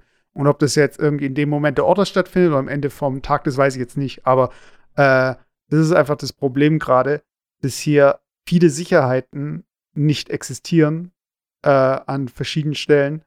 Und äh, dadurch halt einfach das, der ganze Handel behindert wird. Und dann äh, fallen wieder Kurse. Die Leute sehen irgendwie, okay, alle verkaufen, dabei verkauft eigentlich niemand und so weiter. Also es ist, ähm, es ist kompliziert und man kann es halt nicht wirklich durchblicken. Und deshalb ja, und ist es halt auch krass, was so an Verschwörungstheorien rumgeht, ob jetzt hier irgendwie die Hedgefonds sich zusammenschließen oder es hieß auch, dass ähm, die, äh, dieser, war das Melvin oder ähm, dass die ihre ganzen Short-Positionen geschlossen haben. Das heißt also, äh, dieses ganze, hey, wir wischen es den aus, das wäre schon vorbei, aber es ist noch nicht vorbei eigentlich und so weiter. Also du kannst es nicht wirklich durchblicken, weil niemand mit offenen Karten spielen möchte, weil in dem Moment wird halt dann klar, okay, äh, jetzt können wir die richtig fertig machen. Also ich sage, wenn nicht wir, sage ich halt einfach der Otto Normalverbraucher. Oder hey, am besten jetzt verkaufen, weil der Kurs wird nur noch fallen oder so. Du weißt es halt nicht. Und genauso ja, wie halt die Börse funktioniert. Das ist das Interessante. Ähm, da war natürlich auch diese These im Raum, ja, könnte sowas zum Beispiel auch mit einer Apple-Aktie passieren. Ja, mhm. könnte das theoretisch mit einer Apple-Aktie passieren. Und äh, grundsätzlich kann es mit allem passieren. Es kann mit allem passieren, weil äh, wenn ich wenn Angebot und Nachfrage bestimmt den Preis. Das heißt, wenn sich alle Leute verabreden, eine Apple-Aktie zu kaufen, steigt auch die Apple-Aktie. Ja. Und das finde ich aber auch gar nicht äh, falsch, sondern die Diskussion, es, es wirkt kompliziert, weil so viele Spieler im Raum sind. Aber wenn man sich wirklich mal immer wieder auf die, auf die Grundmechanismen des Marktes be bezieht und sagt, um was geht es eigentlich? Wie kommt ein Preis zustande? Und um welche Instrumente reden wir hier eigentlich? Ähm, diese Absicherungsinstrumente. Wenn man das eigentlich mal durchschaut hat, dann ist eigentlich das alles, was drum, drumherum passiert, alles nur noch Ausgeburten dieses, dieser, dieser Basis. Und ähm, im Endeffekt ähm, finde ich das überhaupt nicht verwerflich, was da passiert, weil es fängt ja schon auch vielleicht an mit dem, mit dem, ähm, mit der Grundeinstellung, ja, dass zum Beispiel Aktien ähm, nur Wetten sind. Da, da, da, fängt für mich schon auch, da so der Ansatz, ich, ich würde mal behaupten, 90% der Leute, die hier jetzt quasi mit Aktien zu tun haben, wissen gar nicht, was eine Aktie ist, sondern, sondern die gehen davon aus, dass eine Aktie, dass man mit Aktien nur durch Kursgewinne und Kursverluste Geld verdienen kann. So plus, minus. Und das ist überhaupt gar nicht Sinn der Sache. Eine Aktie ist eigentlich eine langfristige Geldanlage. Eine Aktie wie ich vorhin gesagt habe, eigentlich eine Beteiligung an einem Unternehmen. Und ich sage, ich gebe einem Unternehmen langfristig, ich beteilige mich langfristig am Unternehmen mit dem Ziel, dass jedes Jahr, wenn das Unternehmen Geld erwirtschaftet, bekommen ja die Eigentümer Anteil am Jahresüberschuss. So, wenn ich jetzt Anteilseigner bin, weil ich eine Aktie besitze, kriege ich einen Anteil am Gewinn. Das heißt, für mich als Investor ist es ja dann lukrativ, wenn ich sage, ich gebe da einmal ein Geld, ich kaufe eine Aktie und dann lasse ich das zum Beispiel zehn Jahre liegen und ich profitiere jedes Jahr davon, dass das Unternehmen Jahresüberschuss erwirtschaftet und ich kassiere jedes Jahr. Und das Ziel ist ja nicht das, jetzt eine Aktie zu kaufen von irgendeinem Unternehmen und das in drei Stunden wieder zu verkaufen. Wo ist denn da eigentlich der, der Sinn ja, also diese, dieser ursprüngliche Sinn einer Aktie ist ja gar nicht da. Ich kann das gleiche Geschäft, kann ich auch mit Comicheften machen. Ich kann sagen, ich kaufe mir jetzt Batman Band 1 und verkaufe es in drei Stunden wieder für einen, der mir mehr bietet auf Ebay. Das ist ja beim Endeffekt, da, da geht es ja gar nicht mehr darum, dass ich äh, äh, Comichefte sammeln will oder dass ich da irgendeine Wertvorstellung verbinde mit diesem Comicheft, sondern es geht nur noch darum, Geld zu verdienen. Und ich glaube, dieser grundsätzliche Gedanke zu verstehen, äh, was eigentlich eine Aktie ist oder wie einfach so ein Markt funktioniert, das ist eigentlich so mal das Essentielle. Und dann verliert für mich auch diese, diese Panik oder diese Verschwörungstheorie oder diese, dieses Aufbauschen, dass es hier ein ganz riesen fehlerhaftes äh, System ist, äh, das verliert da für mich voll, äh, voll die Wirkung. Weißt du, was ich meine?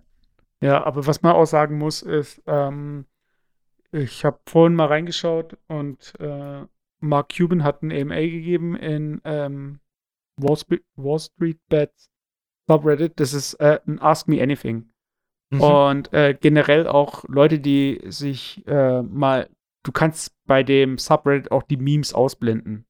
Das heißt, äh, du hast halt bestimmte Tags und viele Posts sind halt Memes, aber es gibt auch Posts, die sind eigentlich auch ganz äh, objektive äh, Analysen und so weiter.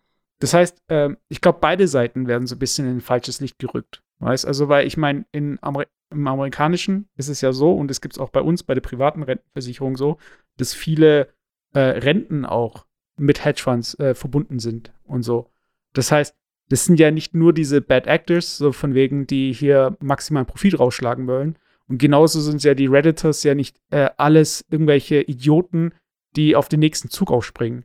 Aber ja. ich glaube, ähm, so die geben sich auch nicht viel. Weil ich habe jetzt zum Beispiel, äh, als die, als Robin Hood den Handel eingestellt hat, äh, war am nächsten Tag gegen äh, Dogecoin durch die Decke.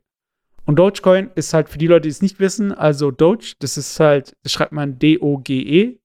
Das ist einfach so ein Bild von so einem Shiba Inu. Das ist eine Hunderasse. Und der ist so, guckt so ein bisschen halt, also das ist halt auch so ein Meme. Und als die ganze Kryptowährungsgeschichte so losging, ähm, bei Kryptowährungen ist so, ähm, die haben in der Regel einen Zweck. Das heißt, es ist ein Unternehmen dahinter und die äh, entwickeln ein System, also Smart Contracts und so weiter, das, äh, wo diese Währung eben äh, die Währung innerhalb von diesem System ist. Und Dogecoin ist eigentlich eine Meme-Währung. Das heißt, hinter Dogecoin es ist eine Währung, ja, die kann man auch rumschicken, aber es wird nichts entwickelt. One Dogecoin is one Dogecoin. Es ist nur ein Meme. Also es gibt kein Produkt, es gibt keinen Plan. Es ist einfach eine, so als hätte ich auf dem Papier draufgeschrieben, das ist ein Euro. Oder das ist ein Dogecoin. So. Okay. Aber dadurch, dass die Leute frustriert waren von dieser ganzen Trading-App-Geschichte, haben sie gesagt, so ja, wir setzen jetzt alle auf Dogecoin. So. Und dann ist es halt von weniger als 1 Cent, glaube ich, bis zu, ich müsste mal schauen. Ich habe es nämlich in der äh, iOS Docs App, habe ich, glaube ich, Dogecoin drin. Also Doge äh, US. Jetzt sind wir gerade bei 3 Cent. So, und auf, beim Peak, das war äh, bei, ähm, der Peak waren 7 Cent. So. Und da gab es Leute, die hatten Positionen von irgendwie mehreren Millionen Dogecoins. So. Da machen 7 Cent dann schon viel aus. So. Und das war einfach nur so eine Trotzreaktion. Und das war genau das gleiche, was du beschrieben hast. Äh, angenommen, alle Leute würden jetzt Apple kaufen. Da haben jetzt alle Leute gesagt, okay, wir kaufen jetzt alle Dogecoin. So. Und was dann noch dazu kommt, ist, dass dann so ähm, Leute wie Elon Musk oder so, die haben auch ihr, oder Influencer, die haben auch Dogecoin gepusht. Und das ist halt wirklich, und das habe ich vorhin gemeint, dieses Pump and Dump. Es ist halt dieses Pump-Ding, hey, kaufen, kaufen, nach oben treiben, Werbung für machen und ab einem bestimmten Punkt dumpen wieder, also wieder verkaufen. Ja, aber du musst Und- immer überlegen, ganz kurz, du musst ja immer überlegen, damit ein Markt, damit ein Preis überhaupt zustande kommt am Markt, muss es immer einen Anbieter geben, ja, der pumpt das, wie du jetzt gerade sagst, der drückt den Preis Mhm. nach oben und es muss aber auch immer einen Nachfrager geben. Wenn es keinen Nachfrager gibt, ich kann ja auch sagen, ich verkaufe jetzt meinen Apfel für 3000 Euro. Den kauft ja keiner. Ja, ich kann zwar sagen, der ist jetzt 3000 Euro wert, aber der wird nur dann auch an der Börse oder sonst wo äh, als Preis gelistet, wenn ich auch einen Nachfrager habe, der dann für, für den Preis kauft. Das heißt, bei allem, was wir jetzt hier sprechen, bei Pump, ja, muss es immer einen geben, der auch die Nachfrageposition belegt, ja. Ähm, und es wäre ja auch gar nicht schlimm, wenn es nicht, wie ich vorhin gesagt habe, äh, Leute gibt, die zwangsläufig, weil sie halt einen Vertrag geschlossen haben, nachfragen müssen, ja. Also, wie gesagt, diese Hedgefonds, die, den, die, die, das Absicherungsgeschäft machen und die müssen kaufen, weil sie einfach vertraglich verpflichtet sind. Aber wenn wir nicht vertraglich verpflichtet sind, also gerade bei diesem Dogecoin, ich habe jetzt auch mal die Kurve angeguckt, ist schon brutal, wie die nach oben ist, ähm, gibt es ja nicht unbedingt Leute, die jetzt da ein Absicherungsgeschäft machen. Das heißt, welcher normale Mensch kauft denn dann diesen Dogecoin für, keine Ahnung, 1000 Dollar? Es muss ja irgendeinen geben, der dann so in Anführungszeichen blöd ist und dann auch dieses Geld hinlegt, um diesen Dogecoin zu kaufen. Ja, und das ist, das ist halt so dieses, diese ganze Krux bei der Geschichte, dass ähm, dann auch Leute angefangen haben, so von wegen, hey, ähm, übrigens, die die Aktie wird auch geschortet. So, und dabei stimmt es gar nicht. Weißt? Genau, Oder- genau, richtig. Das ist natürlich ein Problem und das, das gibt es auch tatsächlich, kann ich das sogar aus dem Nähkästchen äh, erklären. Ähm, früher, wo ich noch bei der Bank, ganz am Anfang, wo ich angefangen habe, wo noch Faxe, also Fax wirklich noch ähm, so ein Kommunikationsinstrument war, da gab es immer wieder solche, ähm, wie soll ich sagen, so, so äh, Aktientipps, ja, die rumgeschickt wurden. Die wurden quasi von irgendwelchen findigen Leuten äh, wurden die rumgeschickt an verschiedene Banken, an verschiedene Investoren, wo quasi so Geheimtipps drin standen, ja. Und meistens war das auf Penny Stocks. Also Aktien, die quasi im Cent-Bereich äh, vom Wert liegen. Weil wenn halt eine Aktie 5 Cent Wert hat und die steigt von 5 Cent auf 10 Cent, dann hat sie sich halt im Preis verdoppelt, ja. Das heißt, du kannst, wenn eine Aktie einen geringen Preis hat, extrem hohe Hebel ähm, quasi holen. Und was haben die gemacht? Die haben quasi sich Penny Stocks gekauft, ja, Aktien, die extrem billig waren und haben dann quasi ähm, diesen Tipp in Anführungszeichen, dass diese Aktie an Wert gewinnt, quasi verteilt an unterschiedlichste Kanäle, also die Leute quasi angestachelt auch zu kaufen. Und die Leute gucken sich dann den Aktienchart an und stellen fest, oh, in den letzten Wochen ist die Aktie tatsächlich vom Wert nach oben gegangen. Warum? Weil die ja sich vorher eingedeckt haben mit der Aktie. Das heißt, die haben ja selber den Kurs nach oben beeinflusst durch den Kauf. Und dann denken die Leute, oh, das ist jetzt hier vielleicht voll der Geheimtipp, ich kaufe jetzt auch die Aktie. Und dann fangen die Leute an, die Aktie zu kaufen. Und dann sehen die Leute, ey, der Kurs geht ja nach oben. Und dann kauft natürlich jeder diese Aktien. Der Kurs geht immer weiter, immer weiter hoch. Und diejenigen, die das losgetreten haben, die reiben sich die Hände und verkaufen natürlich ab einem gewissen Zeitpunkt ihre Aktien wieder in den Markt. Und dann passiert genau das. Dann kommen viel mehr Aktien in Umlauf, wie vielleicht Leute nachfragen. Und was passiert mit dem Preis? Der fängt an zu stagnieren. Dann wundern sich die Leute, oh, warum stagniert der? und plötzlich kippt der und der Preis sinkt, weil mehr Aktien im Umlauf verkauft werden, wie gekauft werden. Und dann passiert genau das gleiche äh, Prinzip nach unten. Das ist dieses Pump and Dump, was du jetzt gerade erwähnst. Und natürlich kann ich dann, wenn ich halt Leute animiere oder überrede, eine bestimmte Aktie zu kaufen, damit natürlich in Anführungszeichen verarschen, ja, weil die Leute, die dann halt die Aktie gekauft haben und nicht rechtzeitig wieder verkauft haben, die haben natürlich dann Verlust gemacht, klar. Und das ist halt eigentlich so das Spannende für mich so, weißt du? Weil ähm, das war auch so das Problem. Facebook hat großen, äh, eine, hat große Auswirkungen auf die Politik gehabt. Also durch irgendwelche Gruppen, durch irgendwelche Verschwörungstheorien. 4chan war dieser ganze Ursprung von ähm, äh, QAnon. Und ähm, jetzt ist es halt auch im Finanzsektor angekommen. So, also wie soziale Netzwerke beziehungsweise diese Dynamik, die da entstehen kann, dazu führen kann, dass halt Realpolitik oder real. Gewirtschaftet werden kann. So. Und ähm, die Frage ist halt, was jetzt die Konsequenz ist. So, weißt also zum Beispiel bei Facebook werden ja ähm, Verschwörungsgruppen, so für Verschwörungstheorien und so weiter, die werden ja gesperrt. Es werden, es wurden Leute wie Trump wurden auf Twitter blockiert. Und das Subreddit, also Wall Street Bets, wurde zwischenzeitlich gesperrt. Das war aber mehr wegen ähm, bestimmten Ausdrucksweisen, die da verwendet werden. Äh, Discord hatte, äh, das Discord wurde geschlossen und so weiter. Und äh, beides ist, glaube ich, wieder da. Und ähm, ja, die Frage ist halt, von welcher Seite aus jetzt äh, es wieder zur Normalität kommen wird.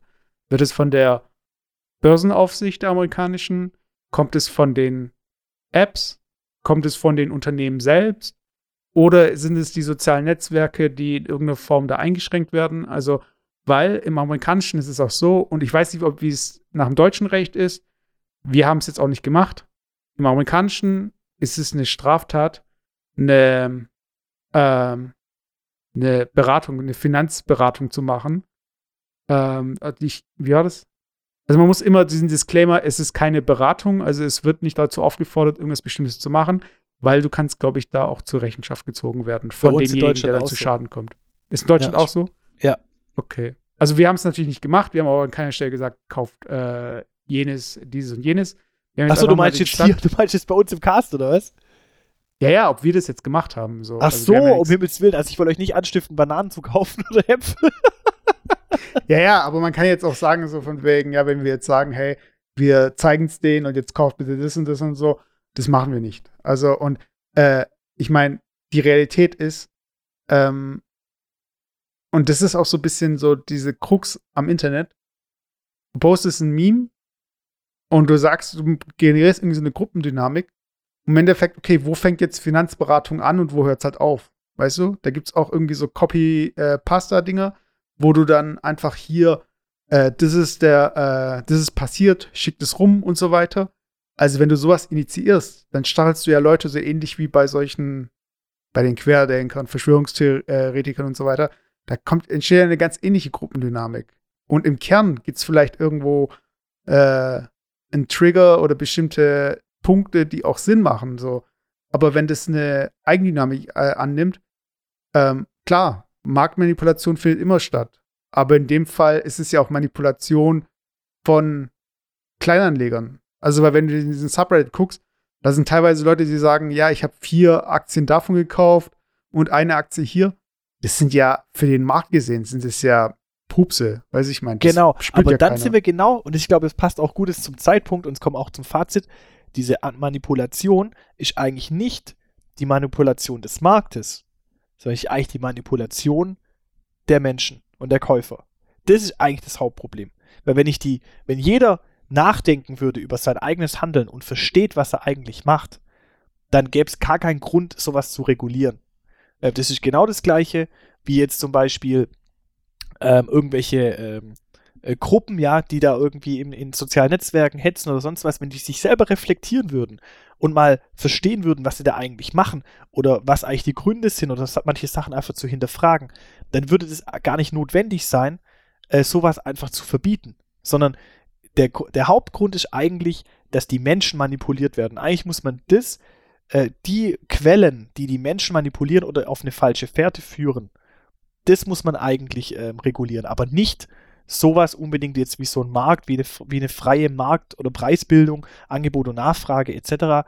Und man muss natürlich sicherlich, das ist meine persönliche Meinung, durchaus auch mal akzeptieren, dass so ein großer Hedgefonds, der halt genau diesen, dieses Thema hat, too big to fail, ja, ich kann mir halt äh, alles erlauben, weil ich werde dann halt gestützt vom Staat, halt einfach auch mal fallen lassen. Den muss man halt einfach auch mal bankrott gehen lassen, um mal diesem Markt auch zu zeigen, hey, ihr könnt nicht machen, was ihr wollt und wenn ihr solche Geschäfte macht, ist euer gutes Recht, aber dann müsst ihr auch mit den Konsequenzen leben. Und dann wird man sich halt vorüberlegen, ob man solche Absicherungsgeschäfte macht, ohne dass ich eigentlich den Basiswert habe. Weil es gibt nichts abzusichern, wenn ich nicht diesen tatsächlichen Basiswert wirklich benötige, ja. Immer dieses Beispiel Bäcker und Mehl, ja. Wenn ich kein Bäcker bin und kein Mehl absichern muss, warum mache ich dann äh, Absicherungsgeschäfte auf Mehl? Gibt gar keinen Sinn, ja.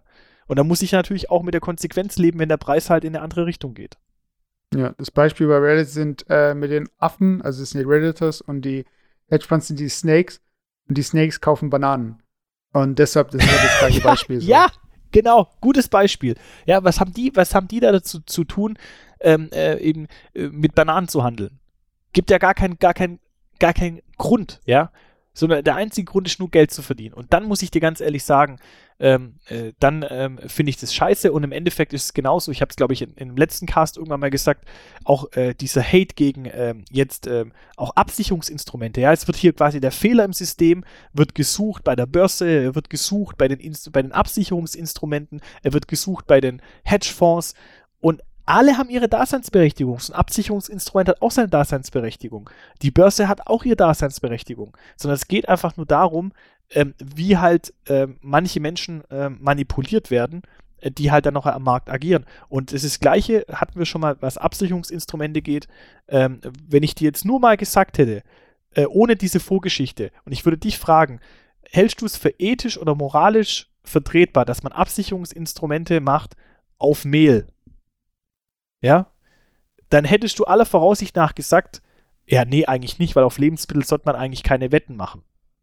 Aber wenn ich dir hm, erkläre, was also es hängt von, es hängt von äh, dem Supply halt ab, also wie viel gibt's denn da? Also wäre das jetzt irgendwas, was jetzt äh, eine Versorgung blockieren könnte, dann würde ich sagen, nee. Aber wenn genau, es jetzt zum aber, Beispiel irgendwas aber, ist, was in, in, von der Industrie für die Industrie gemacht wird, dann sehe ich das wieder unproblematischer. Genau, aber wenn ich einfach nur sagen würde, es, es gibt die Möglichkeit, ich sag's mal ganz flapsig, wetten, weil ich sag mal, eine, eine Lebensversicherung ist ja auch nichts anderes wie eine Wette, ja. Ich wette darauf, dass ich äh, sterbe oder nicht sterbe, ja. Äh, und wenn, wenn der, das Ereignis eintritt, dann kriege ich Geld und ansonsten nicht, ja. Das ist vielleicht ein bisschen plakativ, aber das ist auch nichts anderes. Wenn ich halt das Wort verwende, Wette, und ich sage, ich mache eine Wette auf Lebensmittel, dann würden die meisten Leute sagen, das ist absolut ethisch nicht vertretbar und würden auf dieses Absicherungsinstrument schimpfen. Wenn ich aber mhm. den Hintergrund erfrage und sage, ja, aber es gibt durchaus legitime Gründe, warum ich ein Absicherungsinstrument auch in den Lebensmitteln benötige, und zwar jemand, der Lebensmittel verarbeitet etc., der angewiesen ist auf eine Lieferkette, die funktioniert, der die Preise im Vorfeld wissen muss, um seine Lieferkapazitäten einzustellen etc. pp., dann ist es ja legitim. Und das gleiche Beispiel hatte ich mal gebracht, zum Beispiel den Baseballschläger. Wenn du zum Decathlon gehst oder zu irgendeinem anderen Laden und du kaufst einen Baseballschläger äh, und ich spiele mit Baseball, dann ist das absolut legitim. Ich kann aber jemand auch die Rübe äh, einschlagen mit einem Baseballschläger ähm, und dann äh, war es scheiße. Aber kann ich deswegen den Baseballschläger an sich verbieten? Eigentlich nicht, weil der Baseballschläger ja. an sich kann nichts dafür. Sondern derjenige, der ihn verwendet hat. Und zwar falsch verwendet hat. Bei der Waffe wie ist wieder was anderes, die wird ja nicht produziert, um was anderes zu machen, aber Baseballschläge wird produziert, um Baseball zu spielen. Und wenn ich den aber verwende, um jemand die Rübe abzuhauen, dann habe ich, dann bin ich derjenige, der das Ding halt falsch verwendet hat. Das ist auch das Problem einfach generell bei der, ähm, es gibt ja, es gibt ja auch so dieses Argument von den Trading-Apps, und es war zu Beginn, als die dann nicht mehr funktioniert haben, um sich also diese Aktien zu holen, dass der Nutzer geschützt wird. Und ich meine, es gibt auch irgendwie so Schutzmechanismen von Börsenbehörden so für Anleger, die nicht zertifiziert. Also du kannst zum Beispiel bei einer, wenn ein Unternehmen an die Börse geht, dann kannst du als Autonomalverbraucher nicht die ersten Aktien kaufen. So, da brauchst du irgendwie ein bestimmtes, also da musst du irgendwie Trader sein oder keine Ahnung so. Und das Argument von äh, äh libertär denkenden Leuten ist so, hey, das ist mein Geld, ich kann machen, was ich will. So.